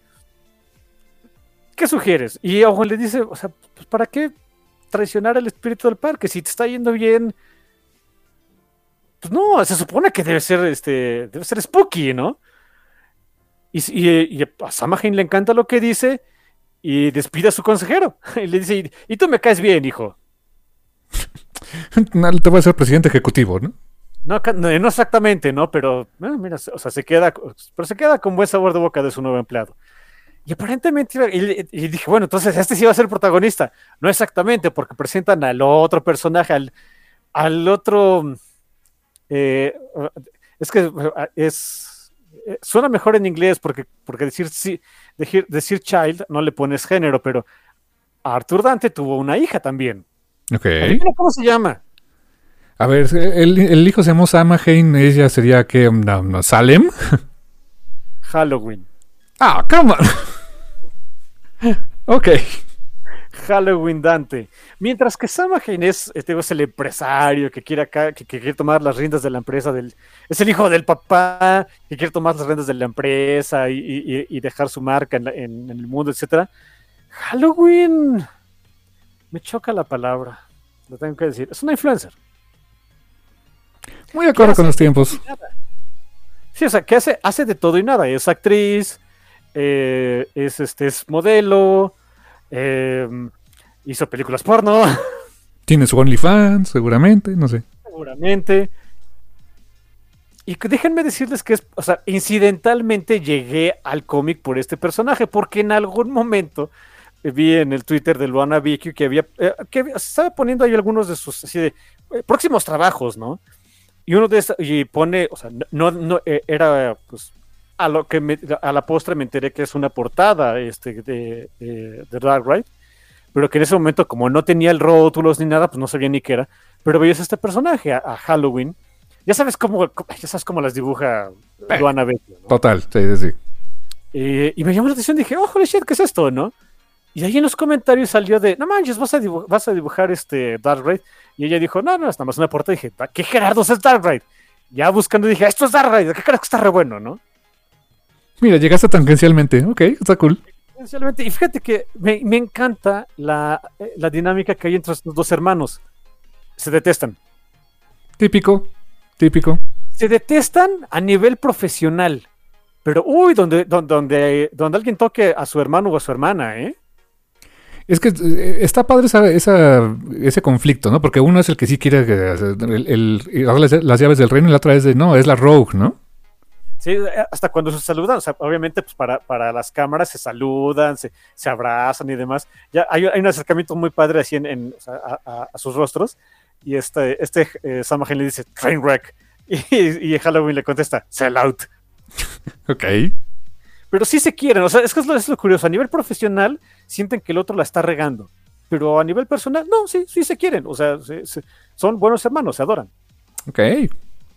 De, de hecho, eh, y después nos vamos enterando un poquito más de la vida de cada uno de ellos. Salma Hayek termina siendo el personaje más aburrido de la historia, ¿sabes? Cuando te presentaban que era el Edge y toda la onda, ¿no? Porque es un hombre de familia que quiere, quiere lo- tiene esposa, tiene una hija, quiere lo mejor para ellas. Eh, eh, esta Halloween adora a su, a, su, a su sobrina, o sea, y su sobrinita así de, ay, no manches, cuando ve a su, a su tía Halloween, La tía cool, ¿no? y es la tía cool, la, la corre, para, corre para que la cargue y demás. O sea, y tiene una relación familiar muy bonita. Digo, pero a nivel profesional es de, "Ah, esta, ¿no? Siento que todo va a salir muy mal. Sí, llega el momento de, de cerrar el, el primer número eh, y, y cerrar el parque. Y le encargan a, a Owen la chamba de cerrar el parque. Eh, parte de esa chamba era de ir a cerrar uno de los, eh, pues de, de lo- de los rides, o sea, de, de lo- eh, Las atracciones. las atracciones más, más eh, icónicas del parque, que se llama Devil's Do. O sea, lo que, o sea, el- el- la- la- lo, lo que le debes al diablo, pues. Se mete en él y empieza a tener un. O sea, él, él- él él ya conocía el, el- el juego, o sea, la atracción. Eh, eh, ah, es una especie de, de montaña rusa y donde te van presentando diferentes tablos de horror y demás. Y empieza a ver cosas nuevas. Ah, caray. Una de esas cosas nuevas, un animatronic de sus padres ahogándose. Oh, fuck. Oh, shit. Cuando ya quiere salir del- de, la condenada atracción, las mascotas del parque, que son como unos demonitos bien chistosos, lo detienen, lo trepan a, a un carrito y se lo llevan. Ok. Corta la escena y vemos que, que Samhain va con su padre, con Arthur Dante, pues a, a, pues a reclamarle un par de cosas, ¿no? De, para empezar, ¿por qué, a ver, ¿por qué, ¿por qué mi hermana está aquí si yo llevo bien todo, ¿no? Y Arthur es de chill, no te preocupes, ella está aquí para, para traer más cosas, todo va a estar bien. Y también le dice, bueno, ¿y, y, a qué momento por fin me vas a soltar eh, el parque? Tenemos bronca, o sea, te- este, le, empieza a soltar de, oye, pues tenemos broncas, las ganancias no son lo mejor, empiezan a decaer. Y simplemente Arthur le dice, no te preocupes, ya todo está arreglado, eh, esto va a salir bien. Corte A, vemos lo que le estaba pasando al pobre de Owen Seasons. Em, resulta que ese- esa atracción parece que se lo lleva al infierno donde hay unos demonios que se lo comen. Y es increíblemente gráfica su muerte. Jesus. Y en el segundo número es donde nos presentan ahora sí a la, a las, a la que termina siendo la protagonista, eh, que es la hermana de Owen, que pide trabajo ahí para investigar realmente su muerte. Ah, cuyo nombre es Summer Seasons. Summer Seasons. Y, y seguro es su opuesto de Owen, ¿no? Sí, a ella no le gusta el horror. Exacto. No era fan del parque, nada, ¿no? Nada. Él, Realmente ella, para lo que está, es para investigar qué le pasó a su hermano. Wow. Es un excelente setting, está excelentemente bien contado el cómic. eh, me voy entrando que, que conoces el trabajo de Joshua Williamson. Eh, tiene unos twists muy buenos y ya van en el número 8. Eh, no podría recomendarlo más. ¿eh? Ya van ocho números. O sea, que ya debe haber, un, ya debe haber una- un primer TPB, seguramente. Ya hay un primer TP. No lo conseguí en físico, no es tan difícil de conseguir. Pero, o sea, originalmente cuando, cuando me interesó el cómic vi que estaba barato en Kindle. Y este, y lo compré, es del 1 al 5. No sé, de- del 6, 7, 8 no sé decirte, pero por lo menos el primer arco está increíble, ¿eh? Sí los voy a terminar comprando en físico. Wow. Ok. Y déjenme decirles, digo, ahorita creo que todavía está, ¿eh? Si, si quieren conseguir todavía el volumen en, en Kindle, está como en 100 pesos, ¿eh? O 120 pesos, algo así. Baratito para que lo prueben, ¿no? Eh, sí, sí. Este, pero sí, este es de los que voy a terminar comprando en físico. Está genial el desgraciado cómic. Hay muchos elementos de horror, hay muchos elementos acá de, ah, me encanta Samhain que de repente quiere ser acá como que el em, el corporativo acá, este, rudo y duro, de, pues, no, hijo, no te sale. Hay unos elementos sobrenaturales que terminas no bien a entender, no te los explican, hay mucho que tienes que inferir. El personaje de Sam de, de, Halloween es una pachanga. No, eh, genial, ¿eh? Simplemente genial. No lo puedo recomendar más. Este, Dark Ride, publicado por, por Image Comics, este, escrito, bueno, escrito y creado por Joshua Williamson, ilustrado y creado por Andrei, Andrei eh, Bresan, coloreado por eh, Adriano Lucas, el letrista eh, Pat Brousseau. Todos los números son de ellos. Súper genial. Buenísimo, carnal. Fíjate, ya llevamos como que dos, como que diferentes tonos de horror, ¿no? Sí, este, este, este tiene un poquito más de humor, fíjate. O sea, sí es muy, muy de horror, muy canijo, pero tiene más humor. Ya por ahí hablamos de superhéroes con, con, setting de horror, con el de Crypto Shadows. Ya, ya nos recomendaste también este otro setting que es como ochentero, ¿no? Más otro estilo. Y ahora este, que, este, este, cómic, por ejemplo, este de Dark Red, sí se desarrolla en la, en la época actual. Y ahora yo te voy a llevar al futuro. Oh, damn. Al año como 2999, una cosa así. Oh, shit. Sí, el año de nuestro Señor, 2999, tal cual. Y esta es una historia. ¿Te acuerdas de Event Horizon? Oh, sí, me encantaba Event Horizon. Es estúpida, pero me encanta que, era bien edgy, ¿te acuerdas? Así todo, o sea, era, eh, en el, era en el espacio, era horror, era, había demonios y cosas así, ¿no? Sí, sí, sí, desgraciadamente no los dejaron ser tan, tan edgy como querían. Sí, exacto. Y mira que aún así, o sea, yo cuando le vi por primera vez dije, oh, fuck. Colaron un par de cosas, algunas cosas muy buenas ahí. Si hubiera, no sé, debería haber un Director Scott. O un remake como, como Dios manda, ¿no? Bueno, como Satán manda. Creo que sí querían hacer un Director Scott, pero eh, hay steals, hay steals de lo que pasaba en los momentos más, más gore. Oh, maldición, de verdad sí estaban bien dañaditos, ¿eh? Oh, damn it. En fin. y con Sam Neill, Sam Neill, qué, buen papel hacía. Y no, no es Samuel L. Jack, no, era Lawrence Fishburne. Lawrence Fishburne y, y, Miranda Otto que hacía de, de Eowyn. Es verdad. Eh, bueno, peliculón, la verdad, muy bueno. O sea, como es estuvo muy estúpida, pero muy divertida. Y en ese tono de horror en el espacio. Ah, pues me encanta, ¿eh? Este, este cómic creo que te va a encantar. Este cómic se, es de, se llama Sacrament. Sacramento. Oh. ¿A poco? La, la, palabra sí es ominosa, ¿no? Sacrament. Es como Evangelion. Ándale, exacto. Y algo de eso, porque el, el escritor es, un escritor de mucho abolengo, de, de, de esos escritores que eh, hicieron a, gran, la hicieron en grande en Vértigo, fueron parte de, como de esa oleada de Vértigo en, los noventas. Peter Milligan. Oh, shit, Peter Milligan, no, es otra cosa. Y el arte es de Marcelo Frusin. Honestamente no lo conocía, pero qué buen arte. Muy ad hoc para una historia de horror en el espacio. O sea, colores medio apagados, de repente intensos cuando tienen que ser intensos. Eh, fotorrealistas, o sea, no, no así exageradamente, pero es un arte realista, no es cartoon ni para nada. Eh, um, muy crudo, muy gore en algunas cosas cuando tiene que serlo. Eh, hay demonios que te entierran literalmente. ok. Y esta es publicada por Artists, Writers and Artisans, que es Agua. Agua Comics, ¿no? Y la premisa es. Eh, me, me, encanta el. Este. El tagline. En el espacio nadie te escuchará rezar. Oh. ¿Por qué? Porque esto es un exorcismo. Es una historia de exorcismos en el espacio. De hecho, la portada, eh, me encanta la portada, es un dude, en que, honestamente no pasa así en el cómic, pero la portada es, o sea, esto debería ser eh, la portada de un disco de, black metal en el espacio, no sé, o sea, una cosa así. Eh, es una portada donde vemos una, una luna o un planetoide con, forma como de calavera y un dude sobre una nave espacial con un traje de astronauta y una cruz en la mano. Ok. O sea, tiene todo el. No sé.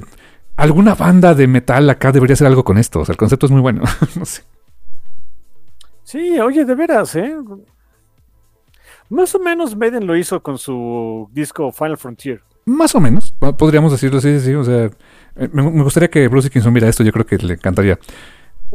Pero la idea de, bueno, ¿cuál es la premisa? El año 1999, la religión está prohibida.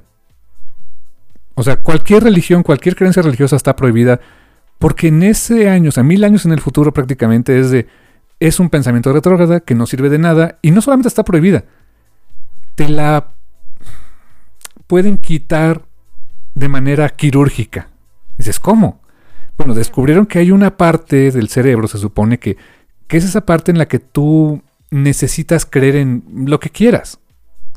En un dios, en, no sé, los reptilianos, en la fuerza, en ti mismo, o sea, no sé, o sea, pero más bien no en ti mismo, como que en una, un ente superior, algo más grande que tú. Pero como pensaron como en aquel futuro, determinaron que ese era una, un pensamiento que no hacía avanzar la sociedad, pues te lo extirpan. Hay, un, hay una cirugía incluso, mm, este, que por lo que entendemos no es nada, no es nada bonito cómo terminas, pero pues básicamente te extirpan la creencia en Dios. Dices, órale, un concepto bastante álgido. Pero sigue habiendo padres, sigue habiendo sacerdotes que de manera clandestina siguen eh, llevando la palabra de Dios, ahora representada por una aplicación y una especie como de, eh, de droga, de droga, este, pues que se transmite por ondas cerebrales para darte esa paz interior y esa, eh, esa iluminación a través de, de la religión. O sea, el concepto está súper loco. ¿Qué? Pues, suena algo extreme, me gusta, ¿eh? Y es en ese contexto donde, pues, eh, a lo largo de la historia te van planteando la idea de, dejamos la Tierra atrás. o sea, la humanidad avanzó y ahora hay múltiples planetas donde, eh, donde hay colonias hechas por seres humanos. Y dejamos atrás la Tierra, dejamos este planeta.